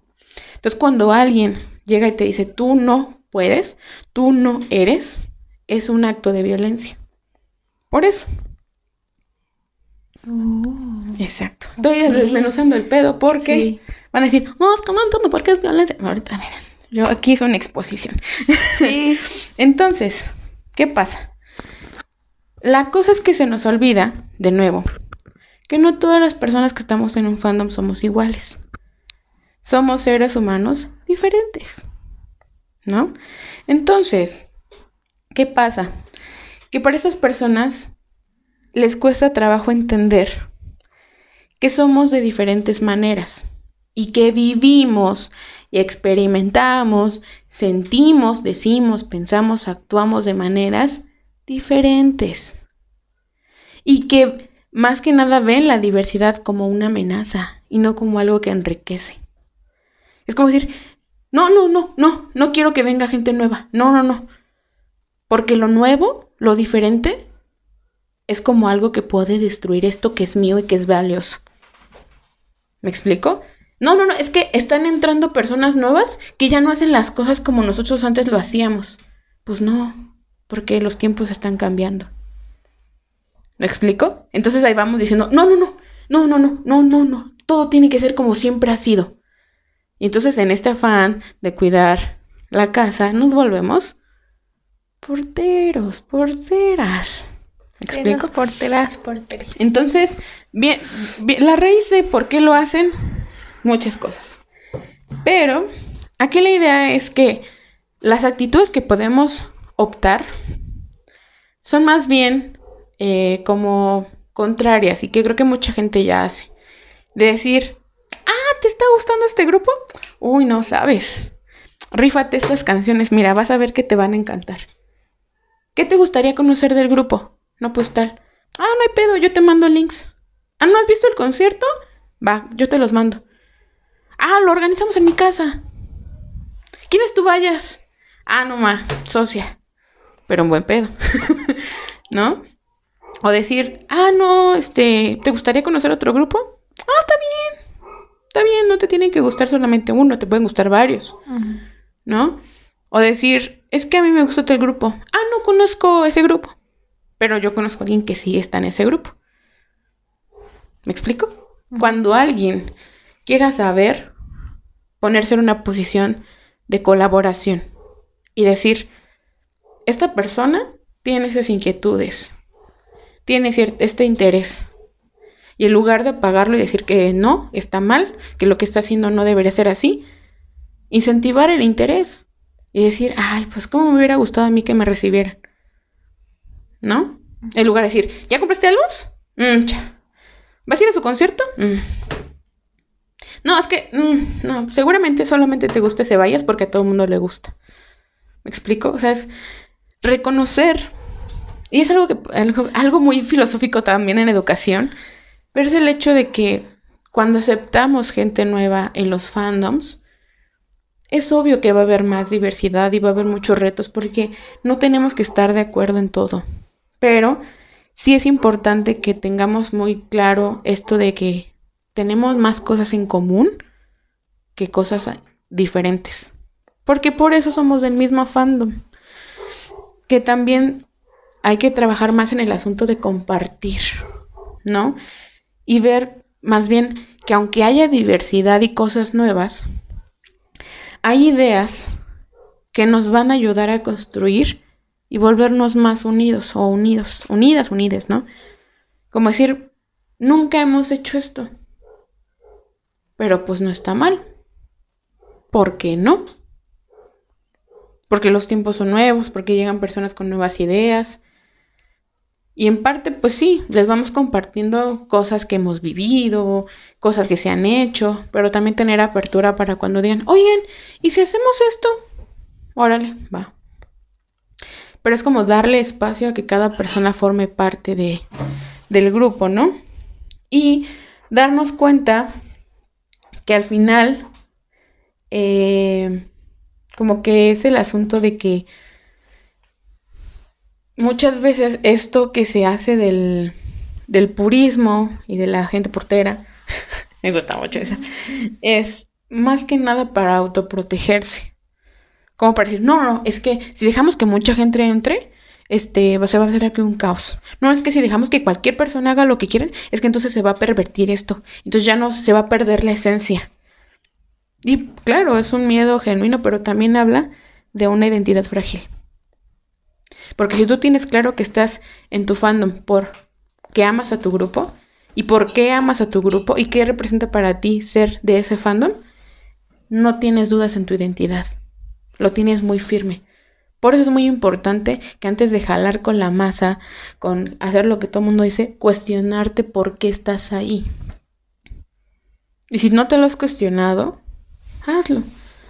La única respuesta, la primera respuesta que tiene que salir de tu mente es porque me gustan, porque los amo, porque me identifico, etc. Y eso es razón suficiente para que tengas, o sea, solidez. Pero toda esta gente tiene identidad frágil. Sienten que si alguien más llega, algo malo va a pasar. Es que nadie más puede saber más que tú. Es que nadie más puede tener más que tú. Es que nadie más puede estar en las últimas novedades más que tú. Entonces, ¿qué haces? Violentas. Excluyes. ¿Me explico? Está, fuerte. está fuerte. Está fuerte esto. Está muy fuerte. Entonces, mm, algo que pasa, muy chistoso, es que mm, resulta ser que estos grupos de personas porteras, es que todos somos porteros en diferentes grados, pero hay unos que son porterazos, eh, porterazos. Y vas a ver que tiene sentido, porque muchas veces lo que pasa es que se vuelven expertos en excluir y lo profesionalizan y lo vuelven algo así perfectamente ya común. Y entonces, ¿qué pasa? Aprenden a excluir más. Entonces, yo excluyo, pum, pum, pum, pum. Piensa en el juego este de adivina quién. Tu personaje, eh, eres del fandom tal, pero no tienes álbumes, fuera. eres de tal fandom, pero este, no te gustan los chips, fuera. Y así, ¿no? Y empiezan a excluir. ¿Y qué pasa al final? ¿Cuántos, cuántos te quedan? Súper poquitos. Entonces pasa que hacen, no solamente imponen más reglas, sino reglas todavía más cerradas e irreales. Y al final empiezan a excluir incluso dentro de las personas que ya estaban dentro. O sea, no dejan que nadie más entre, pero aparte al interior empiezan a excluir más. Y de repente la comunidad se vuelve súper chiquita. ¿Y qué pasa? No, yo ya no soy de ese fandom. Porque ese fandom a mí no representa. No es que yo no soy de ese fandom porque yo no me siento a gusto. Y aquí es donde por eso les digo, ¿estás por el fandom o por el grupo? Porque si tú identificaste con lo que te estoy diciendo, que tu pedo son las personas puristas, aléjate, huye, y busca otro grupo de personas del fandom. Porque ese purismo es lo que hace que los fandoms constantemente tengan toxicidad. Toxicidad entre comillas. Y porque también hace que muchas personas digan, es que yo era Army. Es que yo antes era de, no sé, Shower. Es que yo antes era Stay. ¿Y qué pasó? ¿Por qué se fueron? Muchas veces el problema no está en el grupo. El problema está en la dinámica al interior. ¿Me explico? ¿Ya se dieron cuenta? Entonces, antes de que empiecen a chingar con que es que ya no es lo mismo con ese grupo, ¿es el grupo o son los puristas que están dentro del fandom los que te hicieron tomar decisiones. ¿Me explico? Por eso, miren, podré quejarme de Army y lo que ustedes quieran, pero mi amor por BTS está más sólido que una pinche piedra. ¿Mm? Así que, no, mis vidas, pónganse a pensar. Pónganse a pensar. Entonces, hacen este pedo de exclusión. Y es cuando ya ves que son gente que piensan unas cosas bien, así bien malitas. De que son muy extremas. Son esas personas que dicen, no, es que eres multifandom. Mueran los multifandom. Esas mamadas son derivadas de esta hiper exclusión que están generando. Entonces, aquí viene una cosa. Creo que es importante dar cuenta de que todos hemos sido así. Hemos tenido alguna actitud purista. Trabajar en esta autoidentificación de por qué soy, por qué soy de este fandom. Y darte cuenta que a lo mejor llegaste por otras cosas más positivas y algo que te ayuda a ti. Entonces busca rodearte de esas personas y date cuenta de lo sano que puede ser tu entorno si siempre hay oportunidad de diálogo. Si hay apertura a escuchar a todos, a todes, de si lo que se enfoca más en es las ideas que ayudan a construir y no a destruir.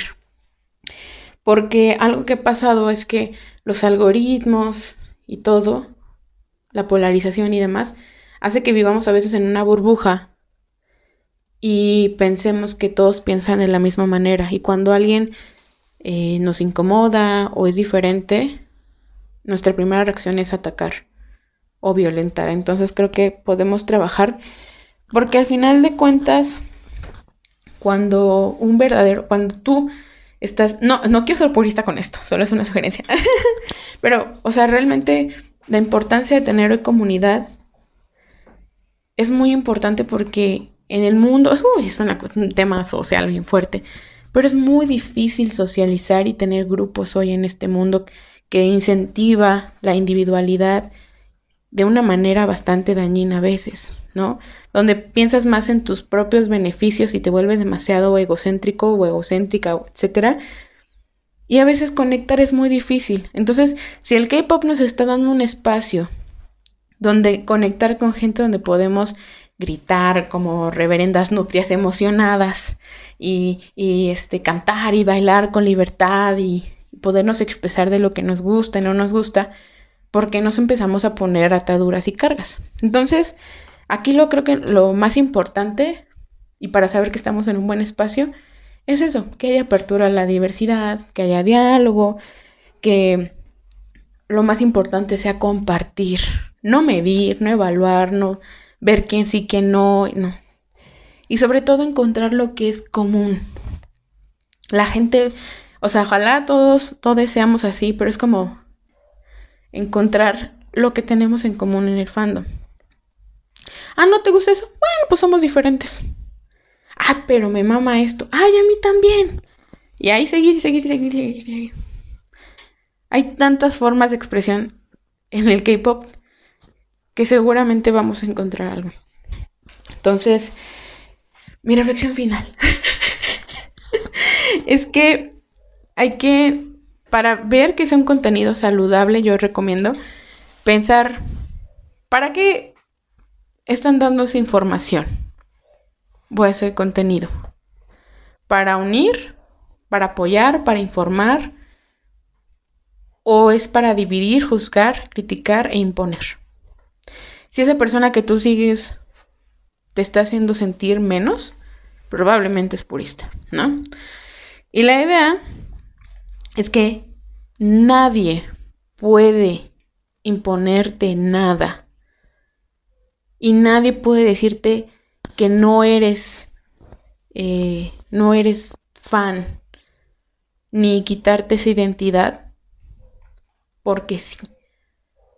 Nadie. Nadie te puede decir que tú no eres del fandom porque está, porque en realidad es una persona que está dentro de estas personas puristas, porteras.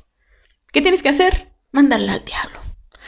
Y si tú quieres hacer una labor más fuerte, pero lo dudo mucho porque esas personas no están abiertas al diálogo, pero lo, lo ideal sería que pudieran dialogar, pero no van a dialogar. Se van a poner a la defensiva. Te van a, te van a cancelar, te van a quemar, te van a mandar a los súbditos porque se llenan de poder. Entonces hay que quitarles poder, no cancelarlos, no, solamente ser indiferentes y restarles poder. Y yo creo que esto viene una reflexión, ya cierre, de por qué, por qué hablar del purismo, porque daña, porque divide. Y si tú sabes muy bien sobre estas situaciones, se sabe que divide y vencerás. Y yo más quiero, como siempre se dice los juegos del hambre, recuerda quién es el verdadero enemigo. Y yo no los voy a cansar, pero los fandoms no somos los enemigos, los idols no son los enemigos, los enemigos son otros. Y ya se los dije hace rato, los, ¿quiénes son los enemigos? Los prejuicios, la discriminación, la violencia, la exclusión, la gente que te tacha, te, o sea, te trata mal, las generaciones que no están abiertas al cambio. O sea, tenemos un montón de otros enemigos que en lugar de unirnos como fandoms, como comunidad K-pop, no estamos viendo. O sea, el hecho de los monopos, o sea, piénsenlo así. Si dejáramos de ver, es que a mí no me importa porque es que no es mi fandom, no es mi grupo. No, pero al final de cuentas a todos nos puede afectar. ¿Por qué? Porque hay, aquí en México tenemos un chingo de pedos con las promotoras de conciertos. Tenemos un chingo de precios con la alza de boletos, los tratos. Tenemos un chingo de problemas allá en Corea con las empresas sobre los tratos, promociones, en cómo pueden estar tratando a nuestros idols. No sé, ten, hay tantas personas tantos grupos, tantas cosas que son realmente los enemigos y aquí uno como pendejo poniéndose el pie entre fandoms o dentro del mismo fandom. Por eso a mí me caga el purismo y hay que ponerle nombre, purismo. O en inglés, ¿cómo quedamos? Gatekeeping. Entonces, eso es lo que yo quería sacar porque mi opinión impopular me di cuenta que toda la raíz era esta mamada. O sea, se los juro, me caga lo de Baby Army, me, carga la, me caga la gente que impone. O sea, yo trabajo, o sea, mi, mi, mi chamba tiene mucho que ver con, con, pues, con cuestiones de planeación, organización, normatividades, etcétera. Y siento, es asfixiante que digo, ay, K-pop, ahora sí a descansar. Y parece que acá está lo mismo pero sin sentido y sin razón. O sea, no hay curso, niveles, ni nada para, para nada. Y resulta ser que ahora aquí nos deschongamos para ver quién sí es, quién no. Y al final eso tiene que ver con lo que les comentaba de las etiquetas. Parece que para que tú seas realmente de un fandom, te, pone, te ponen en juego tu etiqueta. O sea, como que alguien te tiene que poner el gafete del fandom que tú eres y te lo pueden quitar. Y no, mi vida, no. Esto es un proceso de autoidentificación. ¿Y quién lo puede quitar y quién lo puede poner? Solo tú. Si tú quieres. Pero recuerda, quién es el verdadero enemigo. Y si el pedo que tienes y el resentimiento es entre la gente del fandom, a lo mejor estás con gente purista. Busca otras personas del fandom. Puede ser que haya gente más chida. Es lo más probable. Seguramente. Y ya. Hasta ahí, ¿cómo ves mi exposición del purismo? Wow, estoy en primera me sentí regañada, luego sentí que dije, wow, sí es cierto. Vi tu cara de ¡Oh, tantos veintes. Sí, sí, fue como de wow.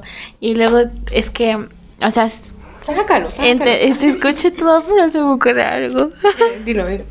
Es que no quería, quería romper con él con el momento este así de serio. Pero cada vez que decías purista me, me daba mucha risa. ¿Por qué te suena que? No, no sé por qué, pero me acuerdo mucho de ángeles y demonios. No sé, no sé por qué. Sí. No sé por qué. O sea, me, me, dices purista y a mí me suena algo religioso y luego dijiste algo como del infierno o algo así y yo... Pues básicamente, pues es que viene como de la palabra puro. como de lo más... Sí, sí, nada más que trabajé mucho en concentrarme porque me, me quedé a cagar de risa Era como por eso. purismo. Ah, sí, sí, pues es, pues es, la idea. Ajá. La idea mm. como que... Y, y, no sé si te das cuenta, pero es algo que está en muchos grupos. Sí. O sea, muchos. Hay- Siento que es algo tan normal como cuando encuentras un TikTok que dice guía básica para baby, baby tal. Y, y- y ahí fue cuando me cayó más el 20 porque fue como de, ¡Ah! es que es esto. ¿Qué nivel de fan sea, eres? Dime cuántas canciones Sí, conoces. Esas listas de canciones que Baby Army, este, Medium, es Superstay, all, all, este, All Stay, así, y yo así. Y yo me sentía bien orgullosa cuando escuchaba todas, pero decía, pero si apenas llevo un año aquí, no puedo ser tan vieja. Pero, o sea, imagínense, es algo tan normal, que está tan normal en todo esto, pero en realidad es eso que dice Gaby. Y es que, es que no es Digo- como que tú quieras imponer, pero justo, como es una práctica dices, ah, pues sí, ah, pues voy a hacer un video, ah, pues yo también digo, a ver qué pasa. Pero ya no es tanto como que, justo como que hay que en- identificar quiénes son los más cerrados y de ahí comenzar a saber, como que alejarse de esas prácticas y cuestionarnos lo que nosotros hacemos, porque eso justo te puede entretener, a ver cuántas conoces y así jugar, sí. ¿no? Pero del que sientas que eso valida tu identidad y valor en el fandom, no, mija, no, mi vida, no.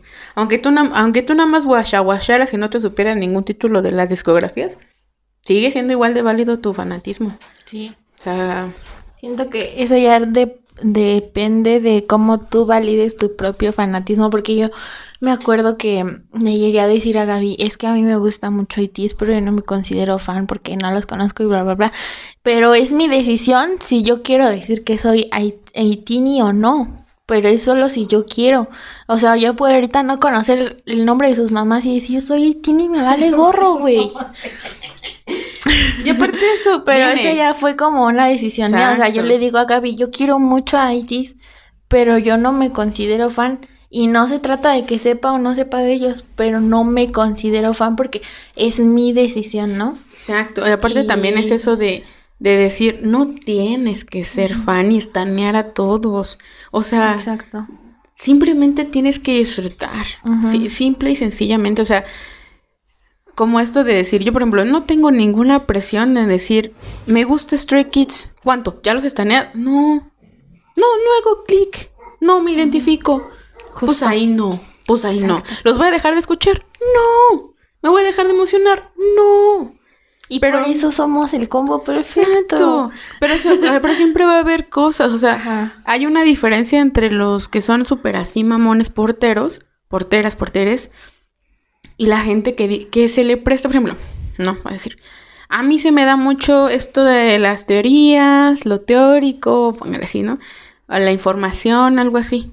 O escuchar mucha música. No, no debo de andar de mamalona diciendo, es que como tú no conoces tanto K-pop, entonces tú no sabes de K-pop. No. Va- Porque a mí se me da natural y me esfuerzo. Como a ti a lo mejor se te da otra cosa dentro del fandom. Pero eso ya son cosas que, porque así somos. O sea, hay gente que se le da a leer un chingo de fanfics y los escribe. Y a lo mejor a mí no me gusta, ni siquiera me sale, no sé. Pero no, no se trata de que me impone. Simplemente como existe, así le sale. O gente que hace muy buen humor en TikTok. Yo que quisiera ser graciosa, no me va a salir. Pero no es gente que te va, o sea, aquí la clave es, no te van a hacer menos por lo que hacen. Simplemente existen y ya. Ujú. Y eso es lo más importante. Exacto. Si ya te sientes más a gusto y tranquila después de esto, mira, ya se logró Sí. el punto. Sí, de hecho, porque justamente, o sea, aparte de, de pensar esto de ITs, yo cuando empecé a hacer eh, stay, es que, es que estos, estos güeyes tienen, hacen un chingo de cosas, tienen música por acá, tienen música por allá. Dije, güey, es que hasta que yo no escuche todas las canciones individuales, hasta que yo no escuche todos los álbumes, álbums, hasta que yo no vea todos sus programas de variedades, todo su contenido, yo no me puedo considerar stay. Yo sí decía, yo ahorita soy baby stay, pero yo sí me topé con uno que decía, güey, aquí nadie es baby stay. Todos estamos igual de pendejas porque estos güeyes sacan un chingo de cosas y nunca los vas a conocer realmente. Y ahí fue cuando se me bajó los pinches humos de que tenía que saber todos de ellos. Y te juro que hasta el momento no, escu- no he escuchado todas sus canciones. y no me siento culpable y no me siento menos este. Pero pues sí, se pasa por ese proceso. Pero es justamente porque buscar esa, esa validación de personas que simplemente hicieron reglas pendejas. pero pues, mira, fíjate, pero hasta ahorita ya encontré. Pero lo replicamos a lo menso nada más. O sea, yo, yo me acuerdo. Yo, y ay, perdón, Mariel. Porque con Mariel llegué a tener esas actitudes horribles. Pero fue por lo mismo, porque estaba muy normalizado. Y no, o sea, al final de cuentas, hay que reconocerlo y trabajarlo. Y no es que ya voy a ser perfecta, no voy a decir nada de este tipo de tonterías. Pero es el hecho de decir, se lo digo porque se lo digo. Quiero ayudar o quiero hacerla, hacer sentir mal a esta persona.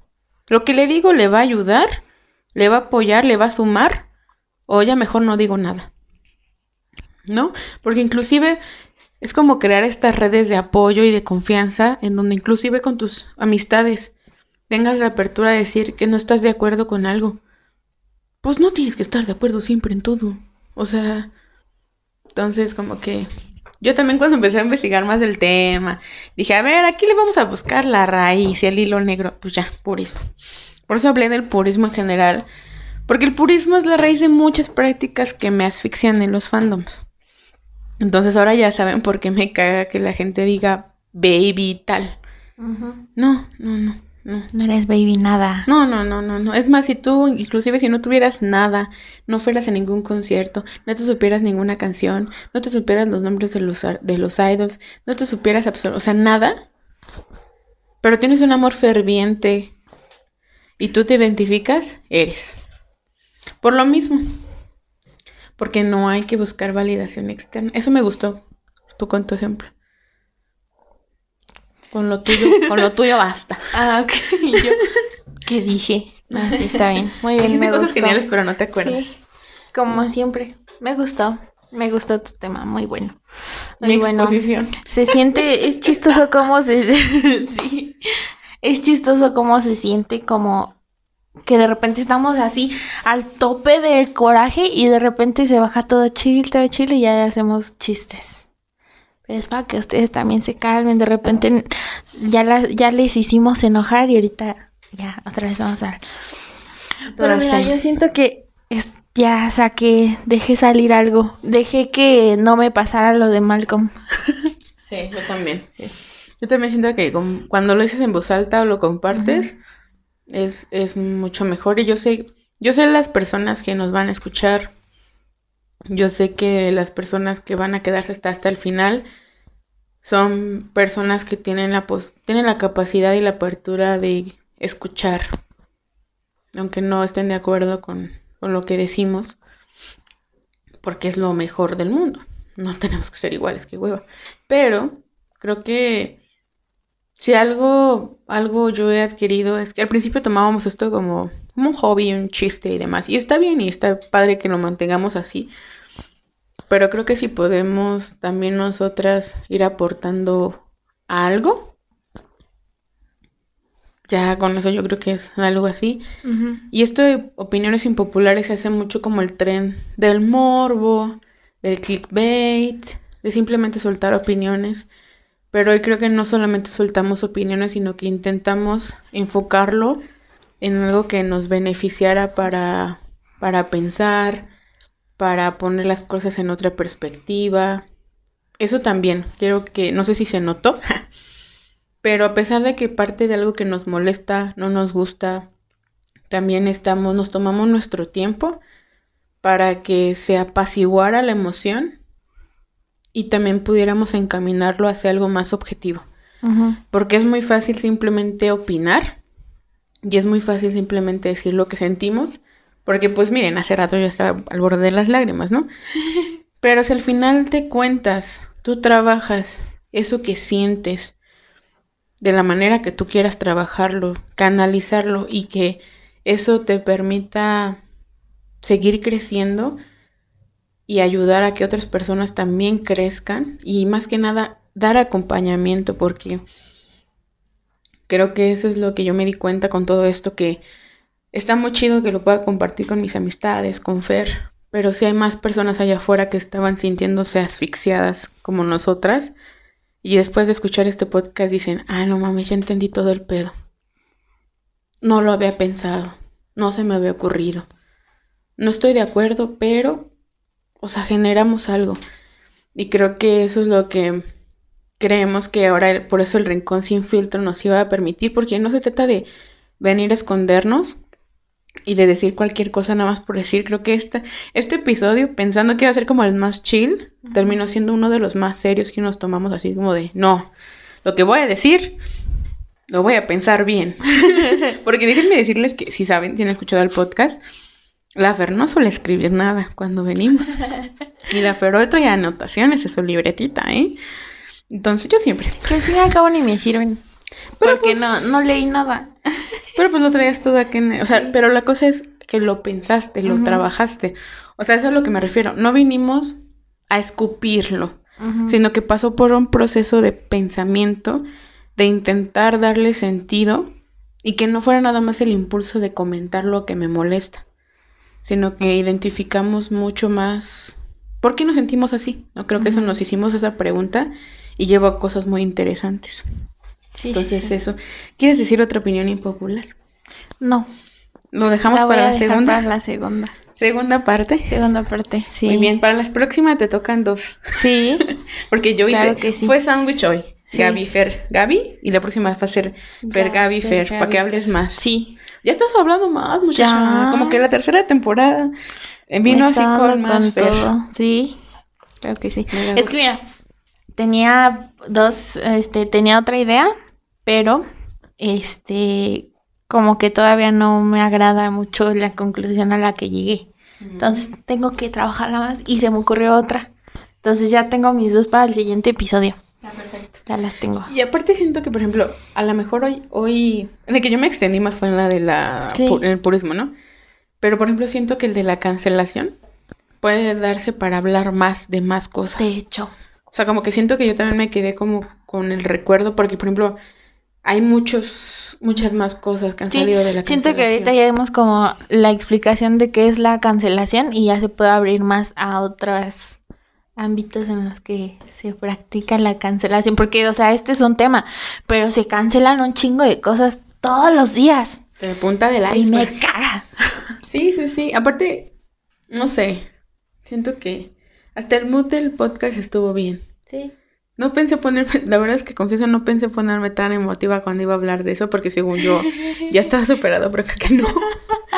Pero les digo, por eso, por eso, mi, o sea, mi conclusión, para que no se queden preocupados, preocupadas, sí me siento Army.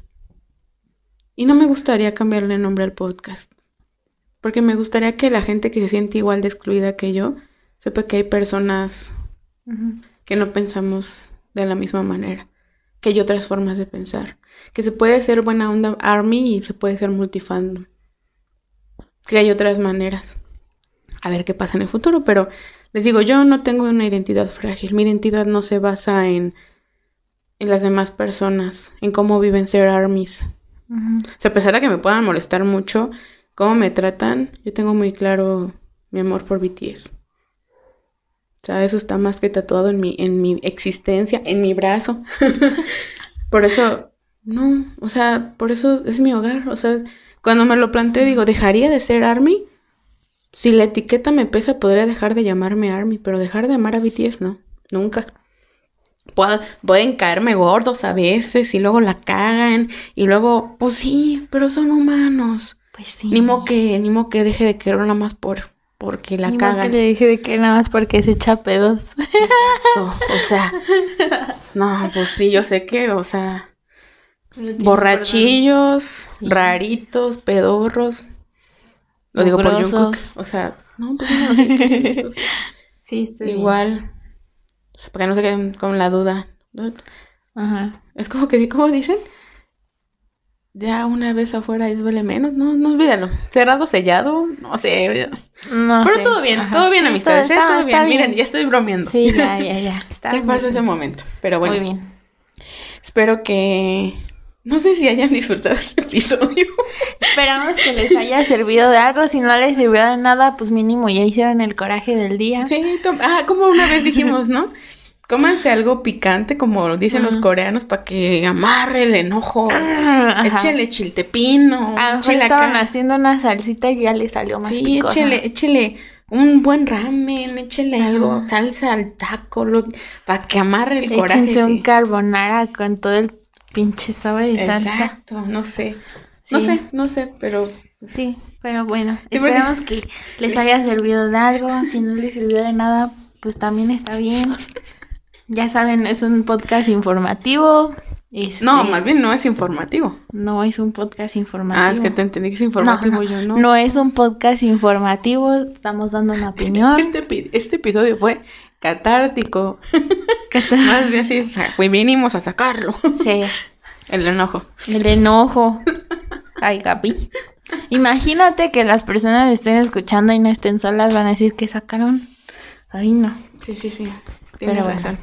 Pero bueno. Muchas gracias por escuchar. Gracias, gracias. Si les gusta este episodio, este, escríbanos. Ya saben que todas las en Spotify hay una parte donde pueden responder una pregunta y ahí vamos a dejar qué les parece este episodio para que nos puedan decir qué otros qué opiniones impopulares tienen, nos pueden dar ideas, qué les pareció el episodio y pues no sabemos cuándo va a salir la segunda parte de opiniones impopulares, pero va a salir Pero va a salir. algún Exacto. día.